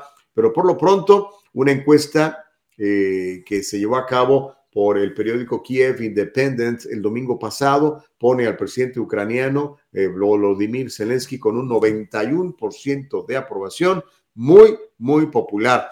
Y acá en Latinoamérica, pues los de siempre, ¿verdad? Venezuela, Cuba, Nicaragua, estos uh, gobiernos socialistas con dictaduras de partido o incluso con dictaduras personales han anunciado pues su apoyo irrestricto a Vladimir Putin, dice que están muy contentos, que qué bueno, que ya era necesario. El Partido Comunista de Cuba, la dictadura sandinista de Nicaragua, y el eh, socialista de Venezuela expresaron un apoyo irrestricto a, a Rusia y a lo que calificaron ellos de intereses de seguridad legítima. Dicen que tienen legítimo derecho de estar invadiendo a otro país, esto desde el punto de vista del Partido Comunista Cuba, la dictadura sandinista de Nicaragua y la dictadura socialista de Venezuela. ¿Cómo la ve desde ahí? Eso es lo que están diciendo tanto Maduro como los eh, líderes de Nicaragua y también de Cuba. Mientras tanto, oigan, ¿qué es lo que puede llegar a pasar? Bueno, es lo que estamos platicando en este instante con, con Guillermo Descalzi. Y mientras uh, eso sucede, nos dice Dennis Torres, hello from Long Beach. Se había cortado, sí, tuvimos un problema, fíjate, con, con la transmisión de Guillermo Descalzo, pero ya estamos eh, de regreso. Muchas gracias. Voy a leer todos los mensajes que tengo aquí, son muchos. Eh, dice Gaby, básicamente los países que no son parte de la OTAN son los que apoyan a Rusia o no. Pues no, fíjate que hay otros países que no pertenecen a la OTAN, pero que obviamente están condenando la, actuación de los rusos en, en Europa del Este. Pero obviamente eh, Ucrania pues está pidiendo entrar a la OTAN para poder tener pues el apoyo de la Organización del Tratado del Atlántico Norte y poderse defender de pues invasiones como la que acaba de llevar Vladimir Putin. Dice Gaby, se cortó lo más bueno. Sí, Gaby, lamento mucho lo, que le pasó a, nuestro buen amigo Guillermo Descalzi, pero estamos trabajando para, eh, para reconectarlo y si no lo podemos hacer el día de hoy, lo vamos a tener en próxima ocasión porque no nos podemos ir de esto. Dice Gustavo, se congelaron en Facebook, nos dice Cristina. Sí, es cierto. Ah, pero bueno, ya, ya reconstruimos la, señal. Y recuerden, nos puede escuchar y ver en YouTube también, en arroba el diálogo libre, arroba el diálogo libre. Y recuerden que si va a nuestra página de www.eldialogolibre.com, pues también ahí puede enterarse de todo lo que estamos haciendo. Uh, Ernie dice, oh, se refiere a lo de las playeras, dice, no puedo apoyar a mi equipo poniéndome la camiseta porque a otro le molesta, no manchen, ubíquense, get alive. Eh, sí, tiene razón, Palacios, Ernie. No, yo más bien me refería a que a veces nuestros hijos terminan idolatrando a personas que, que ni conocen, ¿verdad? Cuando pues el que se sacrifica por ellos es el papá y la mamá, ¿no? El que trabaja por ellos, el que los mantiene y tal. La verdad yo prefiero ser el héroe de mi hijo a que sea un señor que juega fútbol en Portugal o en Alemania, pero pues cada quien. Igual yo también me pongo la playera de la selección y salgo a echar mis gritos, pero no me pongo el nombre de ningún señor ahí atrás, porque, pues, ¿para qué, no? Pero cada quien, cada quien, hermano. David Gallego dice, se oye mucho ruido, espero haber corregido ya eh, eh, lo, que está pasando, dice eh, David Gallego es correcto, se cortó, se cayó, pero ya lo, ya lo recuperamos, ¿ok? Em, Mónica Vargas, muy buena tu crítica, dice hashtag el diálogo libre. Una pregunta, ¿cuáles son los temas interesantes que van a tratar? ¿Dónde están los invitados? ¿Cuál es el aporte de Gustavo al programa? No quiero solo escuchar su opinión en todo, porque trabajo de investigación no lo realiza. ¿A poco Gaby era la que traía los temas interesantes al programa anterior y a Gustavo solo lo tienen para que platique de lo que él piensa? Hashtag el diálogo libre. Mónica, gracias por, por tu punto de vista, lo defiendo, ya sabes, siempre voy a privilegiar que lo expreses me encanta. Y bueno, el diálogo libre es eso, es el diálogo libre. Por eso leo tus mensajes, leo los mensajes de todos los demás. Queremos dialogar y lo vamos a hacer contigo, con todas las personas que se conectan, con toda la gente que nos ve y que nos escucha en las diferentes plataformas y también con los invitados que, tenemos. El día de hoy teníamos a, Guillermo Descalzo y lamentablemente tuvo un problema con su internet y pues está del otro lado del país, así que no, no hay manera de que lo podamos corregir de inmediato. Pero no, esa es la idea. Y este, y Gaby, pues Gaby es una tremenda periodista, amiga mía de muchos años. Eh, ahorita no puede estar con nosotros porque tiene un contrato con la otra televisora, pero este, no, muchos de los temas que platicamos aquí, pues no son temas que necesariamente proponga yo, ¿verdad? Somos un equipo eh, está una productora ejecutiva, tenemos una productora, está Carolina, está Gustavo, y están ustedes que siempre nos están sugiriendo temas y por eso también los invitamos. Así que ya tenemos de regreso a Guillermo Descalzi. Qué privilegio, Guillermo. Perdóname, las, eh, lastimosamente la tecnología no tiene palabra de honor, pero me da mucho gusto que seas resiliente y que tengas ese compromiso de platicar con toda la gente. Y apenas nos estabas diciendo que eh, va a haber una reunión eh, en, la, ONU, en la Organización de las Naciones Unidas, al respecto de esto que está pasando en Ucrania. Si puedes eh, retomar a partir de ahí, mi querido Guillermo. Se necesita el aislamiento total de Rusia. Y el aislamiento total de Rusia solo se puede dar con una resolución del Consejo de Seguridad de las Naciones Unidas, lo cual es imposible porque Rusia pertenece al Consejo de Seguridad y tiene derecho a veto. Eh, lo único que se puede esperar es que la Asamblea General condene a Rusia. Habrá que ver cómo votan países como la China, que son amigos de, Putin. Eh, me gusta su nombre en español, Putin, porque suena más a lo que debe de ser. Eh, eh, el, aislamiento total de Rusia va a llevar a la caída de, Putin en, iba a decir la Unión Soviética, esto es como la Unión Soviética. La diferencia entre Putin y la Unión Soviética es que la Unión Soviética era comunista, Putin es nazi, es un fascista. es lo, lo, opuesto al comunismo. El comunismo es a la izquierda lo que el fascismo es a la derecha. Lo que tenemos nosotros es un presidente eh, de, de, Rusia que es un facho. Eh, lastimeramente, el señor Trump admira eso, admira el fascismo, aparentemente, cree que Putin es un genio. Entonces, esto va a repercutir en la política interna de los Estados Unidos, donde el partido entero se ha alineado con Trump. Eh, ¿Qué va a suceder? el partido va a tener que reconsiderar su posición o Trump va a tener que dar marcha atrás, lo cual lo dudo porque el hombre es eh, un egomaníaco que no, no, admite errores. Eh, él tuvo una posición, se va a mantener en ella.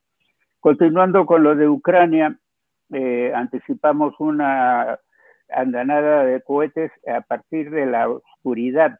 ellos están siete horas adelante de nosotros, así que en estos instantes son las seis y veinticinco de la tarde en, en Kiev. Eh, esperamos de que una media hora más eh, la oscuridad sea total y, también anticipamos que en esta oscuridad total él hace una tremenda andanada de proyectiles porque ya Putin eh, dio el aviso, dijo que va a, en inglés, targetear, discúlpame, a veces se me va el Tiene los objetivos ahí, ¿no? va, va a poner sus objetivos en los edificios del gobierno. y esos son edificios eh, que no son eh, de las Fuerzas Armadas. Eh, poniendo sus objetivos en los edificios del gobierno, va a tener también el, gran peligro de pegar a, las áreas circundantes, y las áreas circundantes son civiles. Estamos entrando a una nueva fase en la que a Putin aparentemente ya no le importa nada. Va a entrar con todo, a sangre y fuego, y en la respuesta internacional habrá que verla. Esta noche eh, se presenta al presidente Biden, 9 de la noche hora del este, eh, 6 de la tarde hora del Pacífico, en su mensaje sobre el Estado de la Unión, que más que Estado de la Unión va a ser Estado del mundo con esto de, de Ucrania. Entonces, anticipamos que él vaya a hablar largo y tendido sobre la situación de Ucrania y la posición de Putin al respecto. Como te digo, estamos haciendo en los Estados Unidos, digo, estamos haciendo, me considero americano, soy americano. Eh, estamos haciendo lo posible dentro de lo que se puede. Eh, eh, irse con, con, armas adentro es meterse a una, segunda, a una tercera guerra mundial. Wow. Eh, y eso hay que evitarlo a toda costa. Ahora, el peligro de Putin es de que eh, en, la, en la táctica soviética está permitida eh, está permitido el uso de armas nucleares de campo de batalla. son bombitas atómicas pequeñas que tienen un radio de acción limitado, digamos, sobre un, sobre un frente de batalla. Eh, él puede recurrir a esto porque está dentro del ideario eh, de acción de los rusos el uso de estas armas nucleares tácticas. Eh, podría darse una escalada a, uso de nucleares. y en ese caso la cosa se pone de color de hormiga.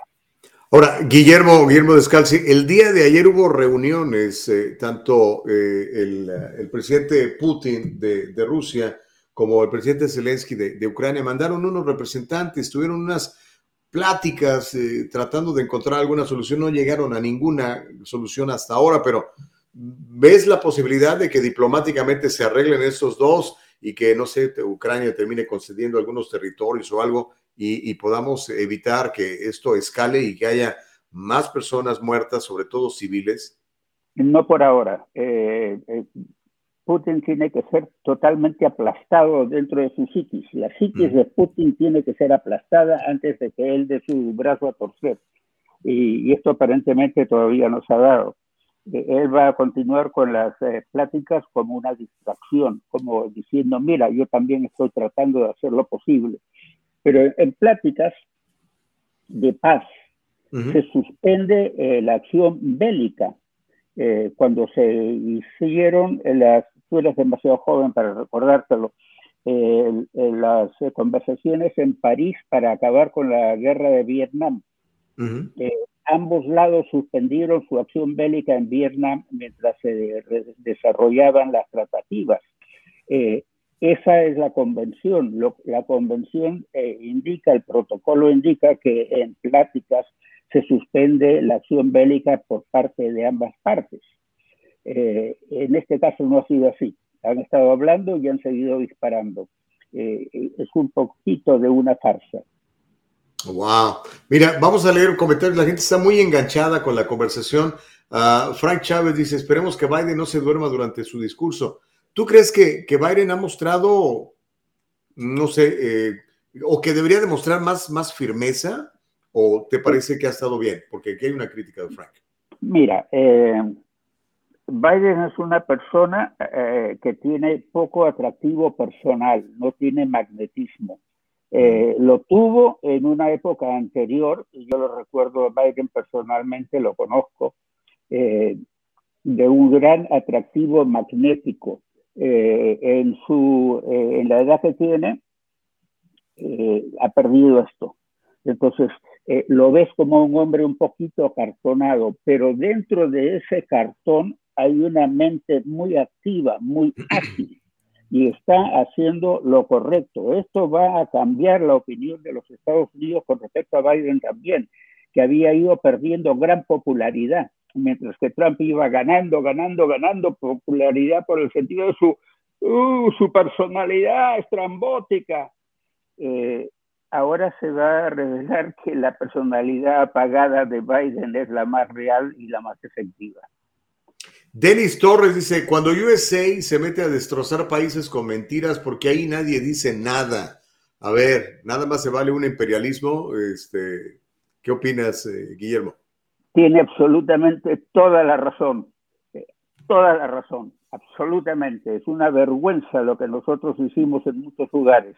Eh, nuestra guerra con Irak es una vergüenza. Hemos destrozado el mundo árabe por meternos a Irak en una guerra inventada, con, totalmente inventada con razones falsas, motivos falsos. Eh, hubo mentiras, ahora se protegen sus mentiras diciendo que eh, la inteligencia que nos dio la CIA fue equivocada. óyeme, lo equivocado fue cómo interpretaron la inteligencia de la CIA y decidieron interpretarla de la manera que más les convenía. Bush quería entrar a Irak porque lo sentía como una deuda de su padre.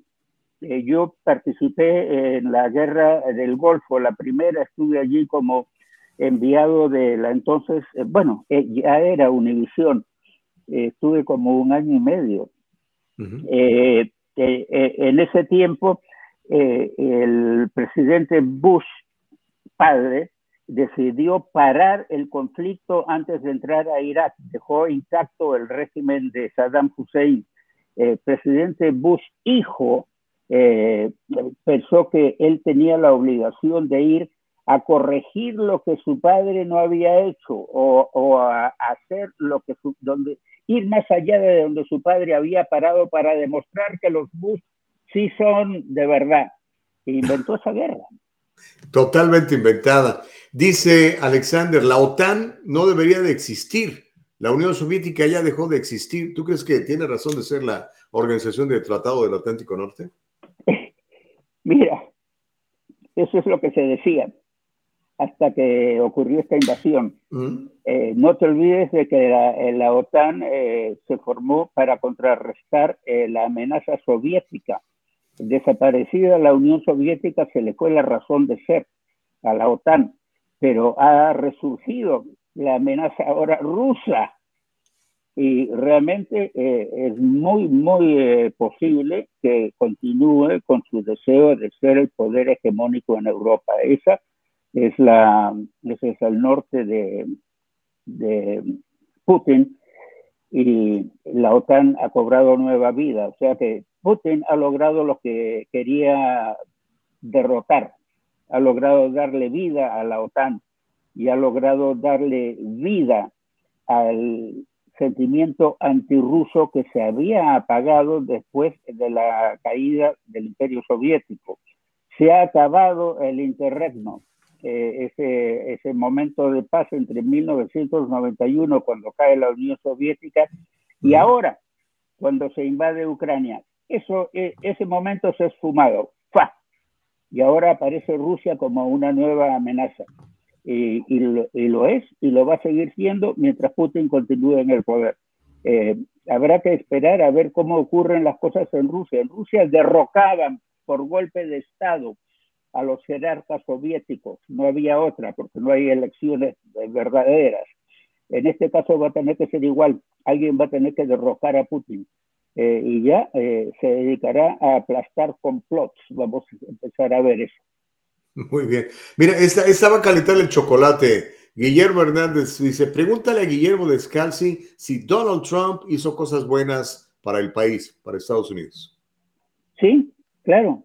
Eh, me es difícil pensar en alguna. Dice, no me acuerdo de una, pero sí hizo, ¿no? Pero sí hizo, hizo cosas buenas.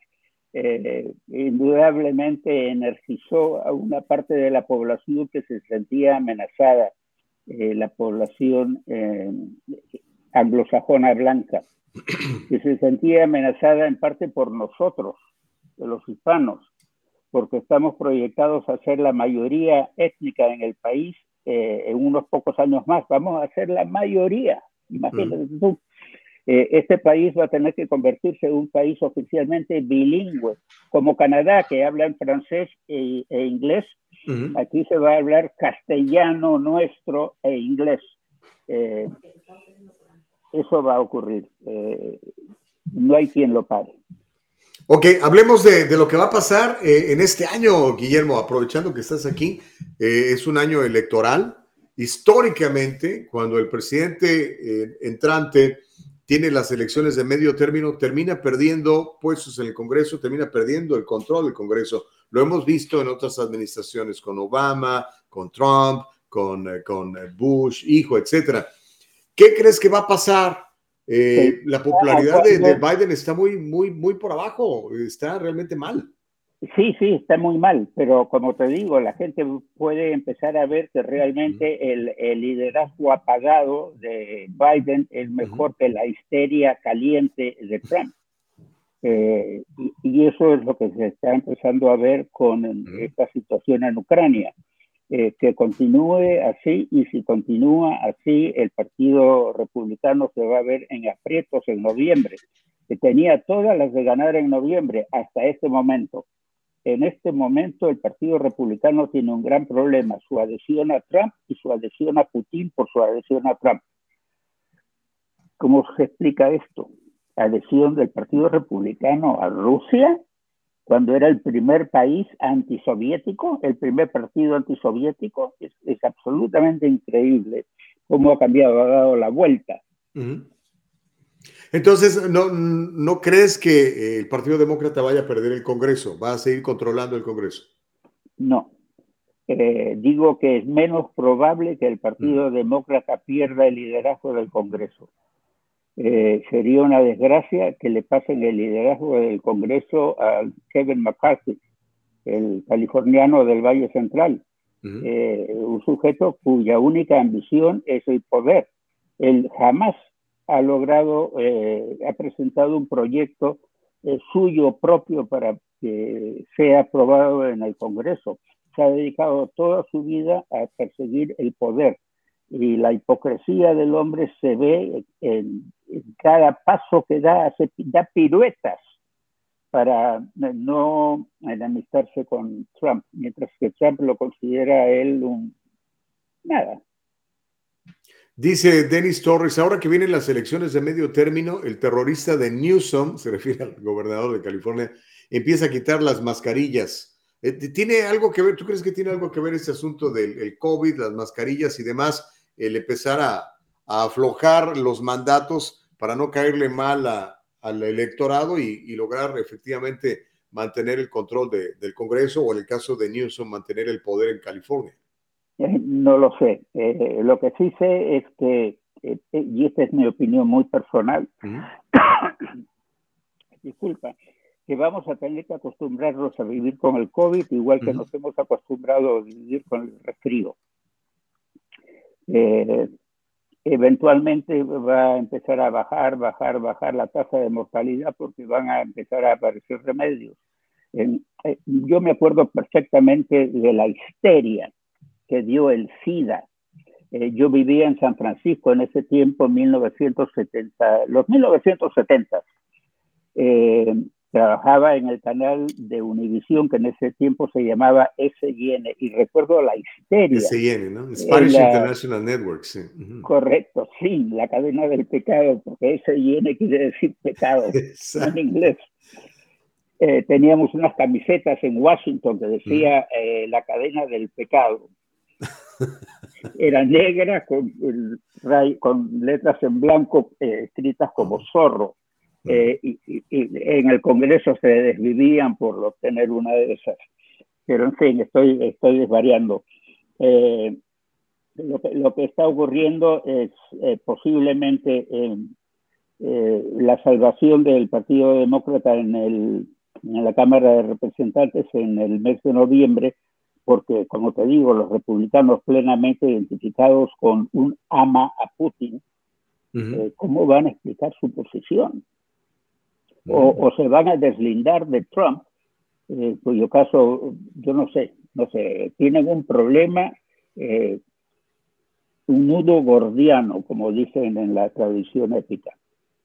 Entonces, quizá la, oye, tú deberías ser estratega de, de los partidos políticos, porque esa puede ser una muy buena beta para explotar, o sea, que el Partido Demócrata identifique al Partido Republicano como el partido de Trump que ha estado apoyando a Putin en esta invasión, ¿no? Y si, si lo, lo logras colocar, pues puede, puede llegar a pasar que la gente diga, bueno, eso es cierto, eh, mejor mantengamos el status quo, aunque no estemos muy contentos, por temor a lo que pueda llegar después, ¿no? No es que se logre colocar, es que es, así es como es. El, Partido Republicano está eh, entregado a Trump y quien no pertenezca a la línea trumpista del Partido Republicano eh, se ve en grandes aprietos, es, expulsado incluso del Partido Republicano.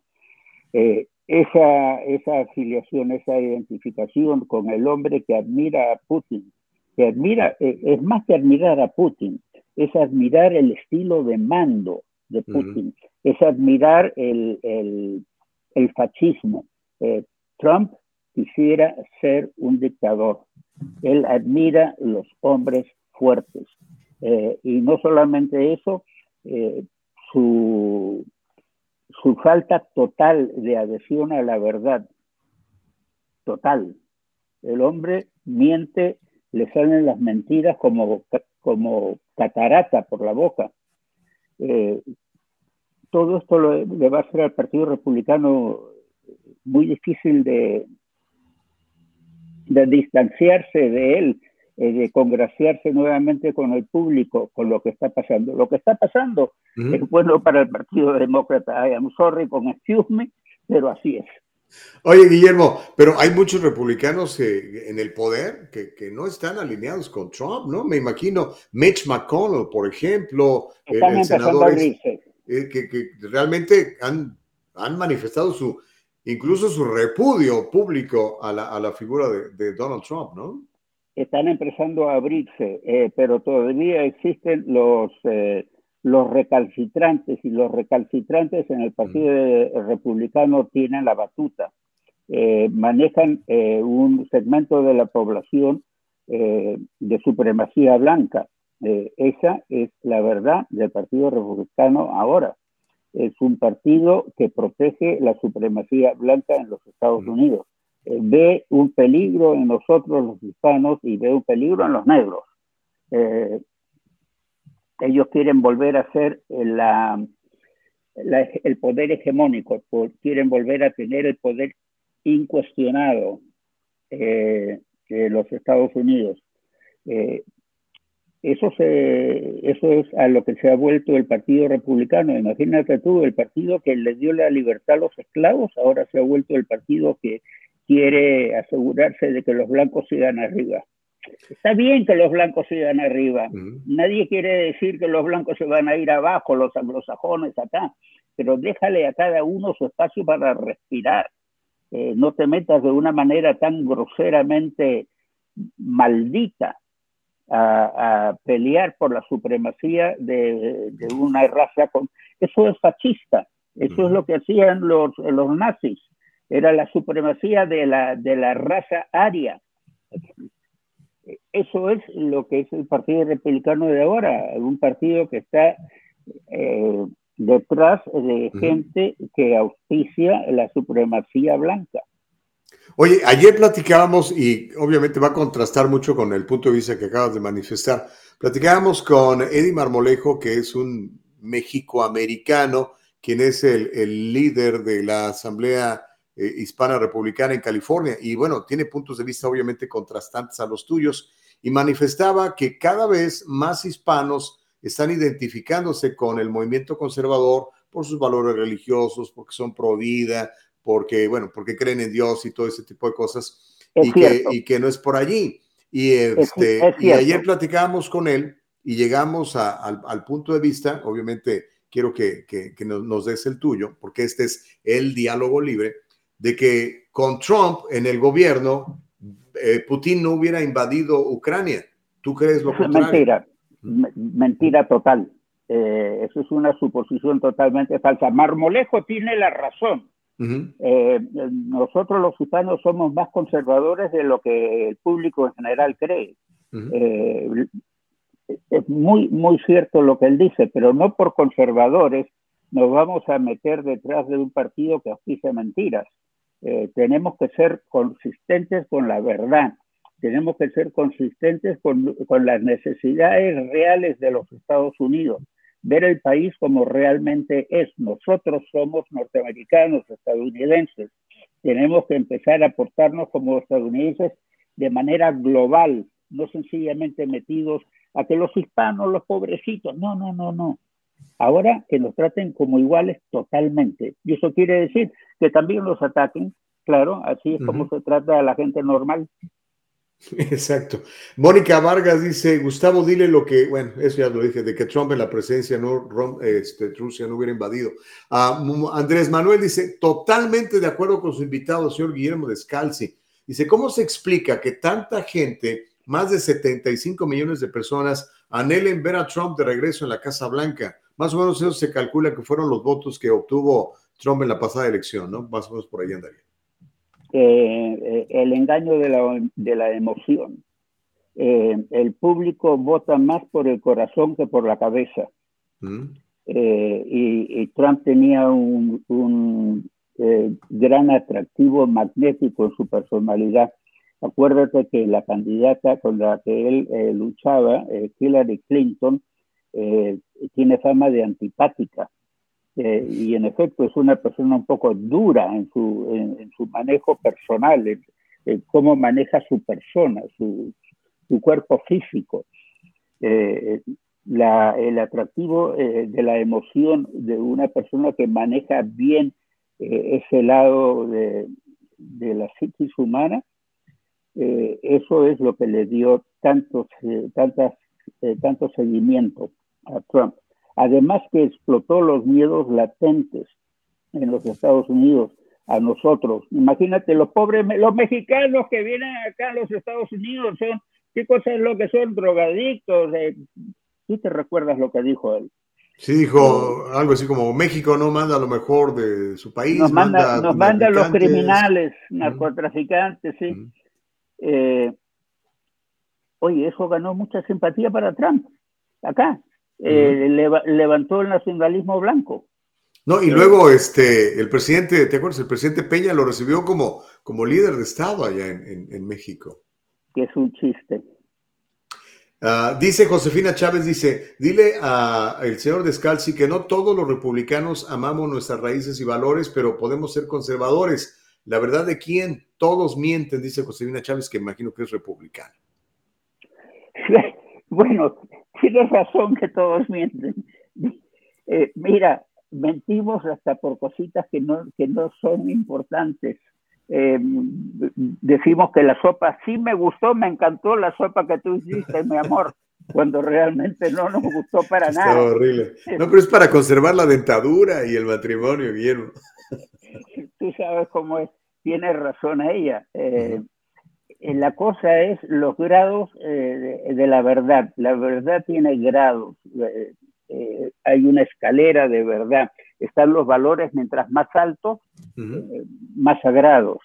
las cosas comunes, imagínate tú que me gustó este chocolate o que no me gustó este chocolate, relativamente niño, a nadie, a nadie daña.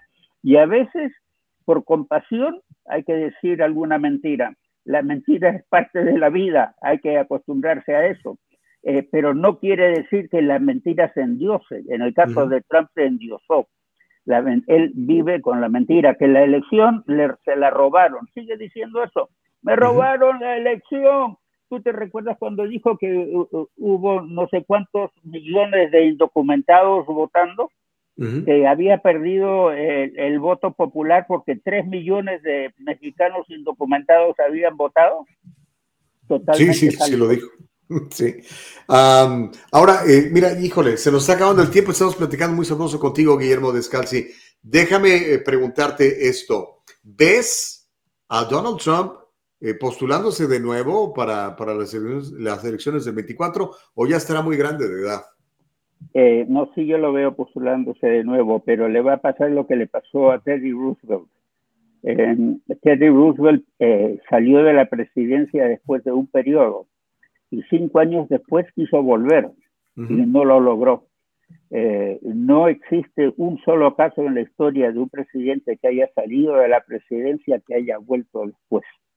Eh, a, Trump todavía le quedan dos años más de gobierno demócrata y los problemas económicos y legales del señor Trump eh, van a paso de caballo de carrera. Algo, algo va a ocurrir. Oye, y yéndonos del otro lado con Joe Biden, él manifestó hace poquito, lo dijo Jen Psaki, la, vocera de la Casa Blanca, que sí planea postularse para, para las próximas elecciones. ¿Sí lo ves de veras eh, compitiendo al señor Biden? Sí. ¿Tendría que 82 años? 82 años y el público va a tener que pensar muy bien si prefiere un histérico de la derecha a un manso de la, de la izquierda. Eh, porque eso es lo que es el Partido Demócrata y el Partido Republicano. El Partido Republicano es de derecha, el Demócrata es de izquierda, lo cual no quiere decir que seamos extremistas ni en el Partido Republicano ni en el Partido Demócrata. En un lado el comunismo, en otro lado el fascismo, eh, ninguno de los dos se domina aquí lo que domina es la corriente del medio. Eh, volviendo a la pregunta tuya de, Biden, es posible que cuando llegue el momento eh, se dé conversaciones entre los líderes del partido y, busquen una salida distinta a él. Mm. Eh, no lo sé. ¿A quién ves de, de, sangre nueva en ambos partidos? Porque pues si, si vemos un, ahora sí que un remake entre Biden y, Trump, estamos hablando de uno va a tener 81 años o no sé cuántos y el otro como 79, una cosa así. Eh, no, no, hay sangre nueva? No, no, Van a tener 81 y 82. Ah, imagínate. Esa es la edad que tienen, eh, que van a tener. Sí hay sangre nueva eh, y ya la hemos visto compitiendo. ¿ah? Eh, nosotros vimos a, ¿Quién te gusta? ¿Tú gusta Kamala Harris? No, no parece conectar con la gente Kamala. Nancy Klobuchar. Oh, Klobuchar. La senadora. La senadora de Minnesota. me parece una persona muy adecuada. Tenemos nosotros a la que le decían la princesa Pocahontas. ¿Tú te oh. acuerdas la que decía que había la senadora Warren, Elizabeth Warren, en pocas que, había tenido Porque decía que tenía sangre india para ir a la universidad, ¿no? ¿Qué se va a decir? Mira, eh, dicho sea de paso, eh, es muy posible que la haya tenido. Eh, la gente me dice que soy eh, muy blanco, que es cierto, me veo muy blanco, pero me hice la prueba genética y salió que soy 22% indígena. So, ¿por qué no? La senadora Warren pudo haber también tenido sangre indígena. Eh, Aunque sea poquito, a lo mejor una transfusión, ¿no? Sí, sí, sí. Eh, además aquí no existe nadie que sea de raza pura. ¿eh? Mm. eso no existe en el ser humano. Todos somos resultado de mezclas tras mezclas tras mezclas. Ok. Uh, recuerden que esta entrevista, si llegó tarde, va a poder escucharla en más o menos en una hora. La subimos a, nuestra plataforma de Spotify y para que miles de personas más puedan escuchar lo que estamos platicando con el señor Guillermo Descalzi. Es un lujo platicar con, contigo. Eres, eres histórico, mi querido Guillermo Descalzi. Este, mira, hay un montón de preguntas más, pero me gustaría hacerte una pregunta un tanto personal, porque yo creo que puede ser un ejemplo de vida para muchos, Guillermo. ¿Cómo, cómo, cómo te mantienes joven, fresco, animoso? Eh, danos algún, algún consejo para, sobre todo para aquellas personas que sienten que ya están grandes, que bueno, yo ya no, eh, y, que se creen mentiras como esa de que chango viejo no aprende maromas nuevas y cosas de esas. ¿Cuál es el secreto de Guillermo? ¿Cómo te mantienes así, así que en top of your game, dirían los que hablan inglés? Dejar el miedo, abandonar los miedos eh, abandonar los miedos es muy difícil, pero una vez que los has abandonado, tu vida cambia. Eh, te llega una paz que nadie puede realmente cambiar. Sí, que fui terrible, que hice cosas horribles, etcétera, etcétera, etcétera. Es cierto. Yo, yo lo reconozco, pero he abandonado el miedo a ser, a ser yo, a vivir, me he aceptado. La aceptación de sí mismo, de uno mismo, es lo más difícil de lograr, la aceptación de su propio ser tal y como es. La mayoría tapamos cosas nuestras y queremos ser otras cosas que no somos. La aceptación de ti tal y como eres, eso es lo que se llama humildad.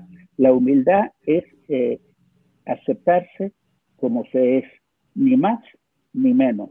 Una vez que has llegado a esa humildad, a esa aceptación de ti mismo tal y como eres, eh, te llega una paz eh, que te da nuevas energías en la vida, no importa la edad que tengas. ¿Qué tal?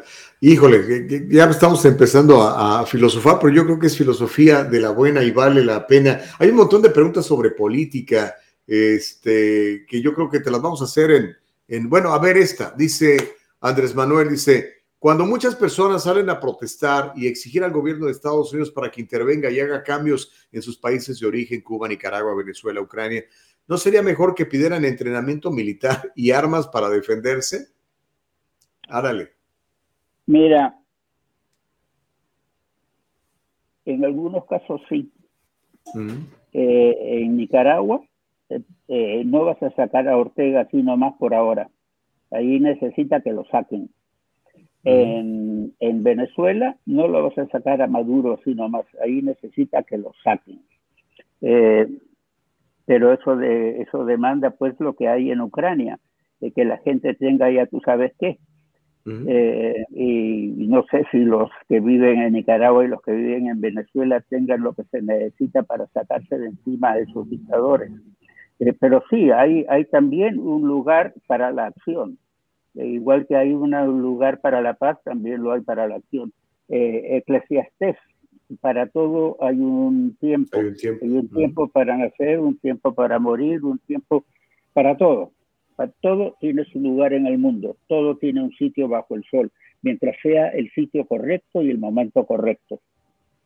Eso es lo difícil, identificar ese tiempo, Guillermo, ¿no? Muy bien, una última.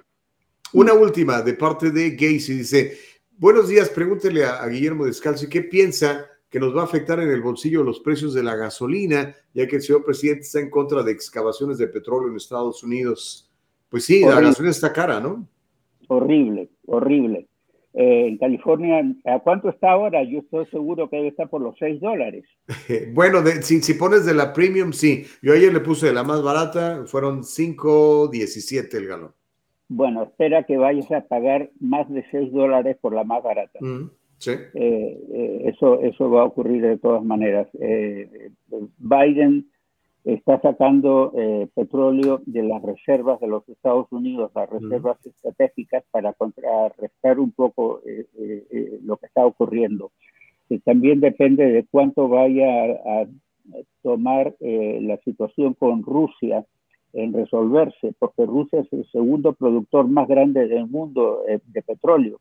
Correcto. Mientras esto, mientras esto continúe como está, va a continuar subiendo la gasolina. Líbranos Dios de un precio de 10 dólares el galón. Pero no te olvides que ha habido una gran depreciación del dólar. La inflación ha crecido, el dólar se ha achicado tremendamente. Así es que 10 dólares de mañana no van a ser como los 10 dólares de ayer. Yo me recuerdo cuando en Centroamérica no me cambiaban billetes de 20 dólares porque eran demasiado dinero. Ahora 20 dólares lo tiene cualquiera. Eso es cierto. Guillermo, qué privilegio poder platicar contigo. Gracias por esta hora que nos has regalado. Ah, yo sé que sigues bien activo, escribiendo, opinando, participando. Eh, ¿Usas redes sociales, Guillermo? ¿Cómo, te podemos seguir? Todo lo que estás haciendo. No, eh, me dedico eh, en mi vida privada a escribir nada más. Eh, pero me pueden buscar en, en, Facebook. Pongan Guillermo Descalzi. Todos los viernes cuelgo algo. En Guillermo Descalzi en Facebook. Muy bien. Oye, pues este, muy agradecidos, totalmente honrados con tu presencia. Esperamos volver a platicar contigo porque se calentó el, el chocolate. Hay un montón de comentarios, ya no voy a alcanzar a leer pero le invitamos a que escuche esta entrevista si se la perdió o la quiere revivir en Spotify más tarde y recuerde, pues también se queda en nuestro canal de YouTube en eldialogolibre.com. Muchas gracias, Guillermo, te mandamos un abrazote hasta donde estés. Ahí está, niños, el tiempo se nos acaba, tenemos que correr, pero le invitamos a que por favor mañana eh, nos siga de nueva cuenta. Ya sabes, el dialogolibre.com es nuestra página. Vaya a escuchar y ver completa la entrevista con Guillermo Descalzi, el dialogolibre.com. Ya ve cómo se puede dialogar. Bien fácil, es posible, pero tenemos que escuchar los otros puntos de vista, aunque no estemos de acuerdo con ellos. El dialogolibre.com, arroba el diálogo libre en Instagram, en Facebook y también en YouTube. Y por supuesto en Spotify, ahí se va a quedar esta grabación, como todos los programas que hemos estado haciendo. El día de mañana le prometemos más programas eh, con mucha información, con mucha polémica. A nombre de nuestra productora ejecutiva Eva Castillo, de nuestra productora Nicole Castillo, de mi compañera eh, Carolina Bustamante, yo soy Gustavo Vargas. Sigamos haciendo el diálogo libre. Bendiciones para todos ustedes. Sean valientes, esfuércense, hagan las cosas bien, les va a ir muy bien. Hasta mañana. El diálogo libre está en vivo desde Facebook y YouTube. Si te lo perdiste o quieres volverlo a escuchar, entra a nuestra página de internet www.eldialogolibre.com. Todo el programa completito.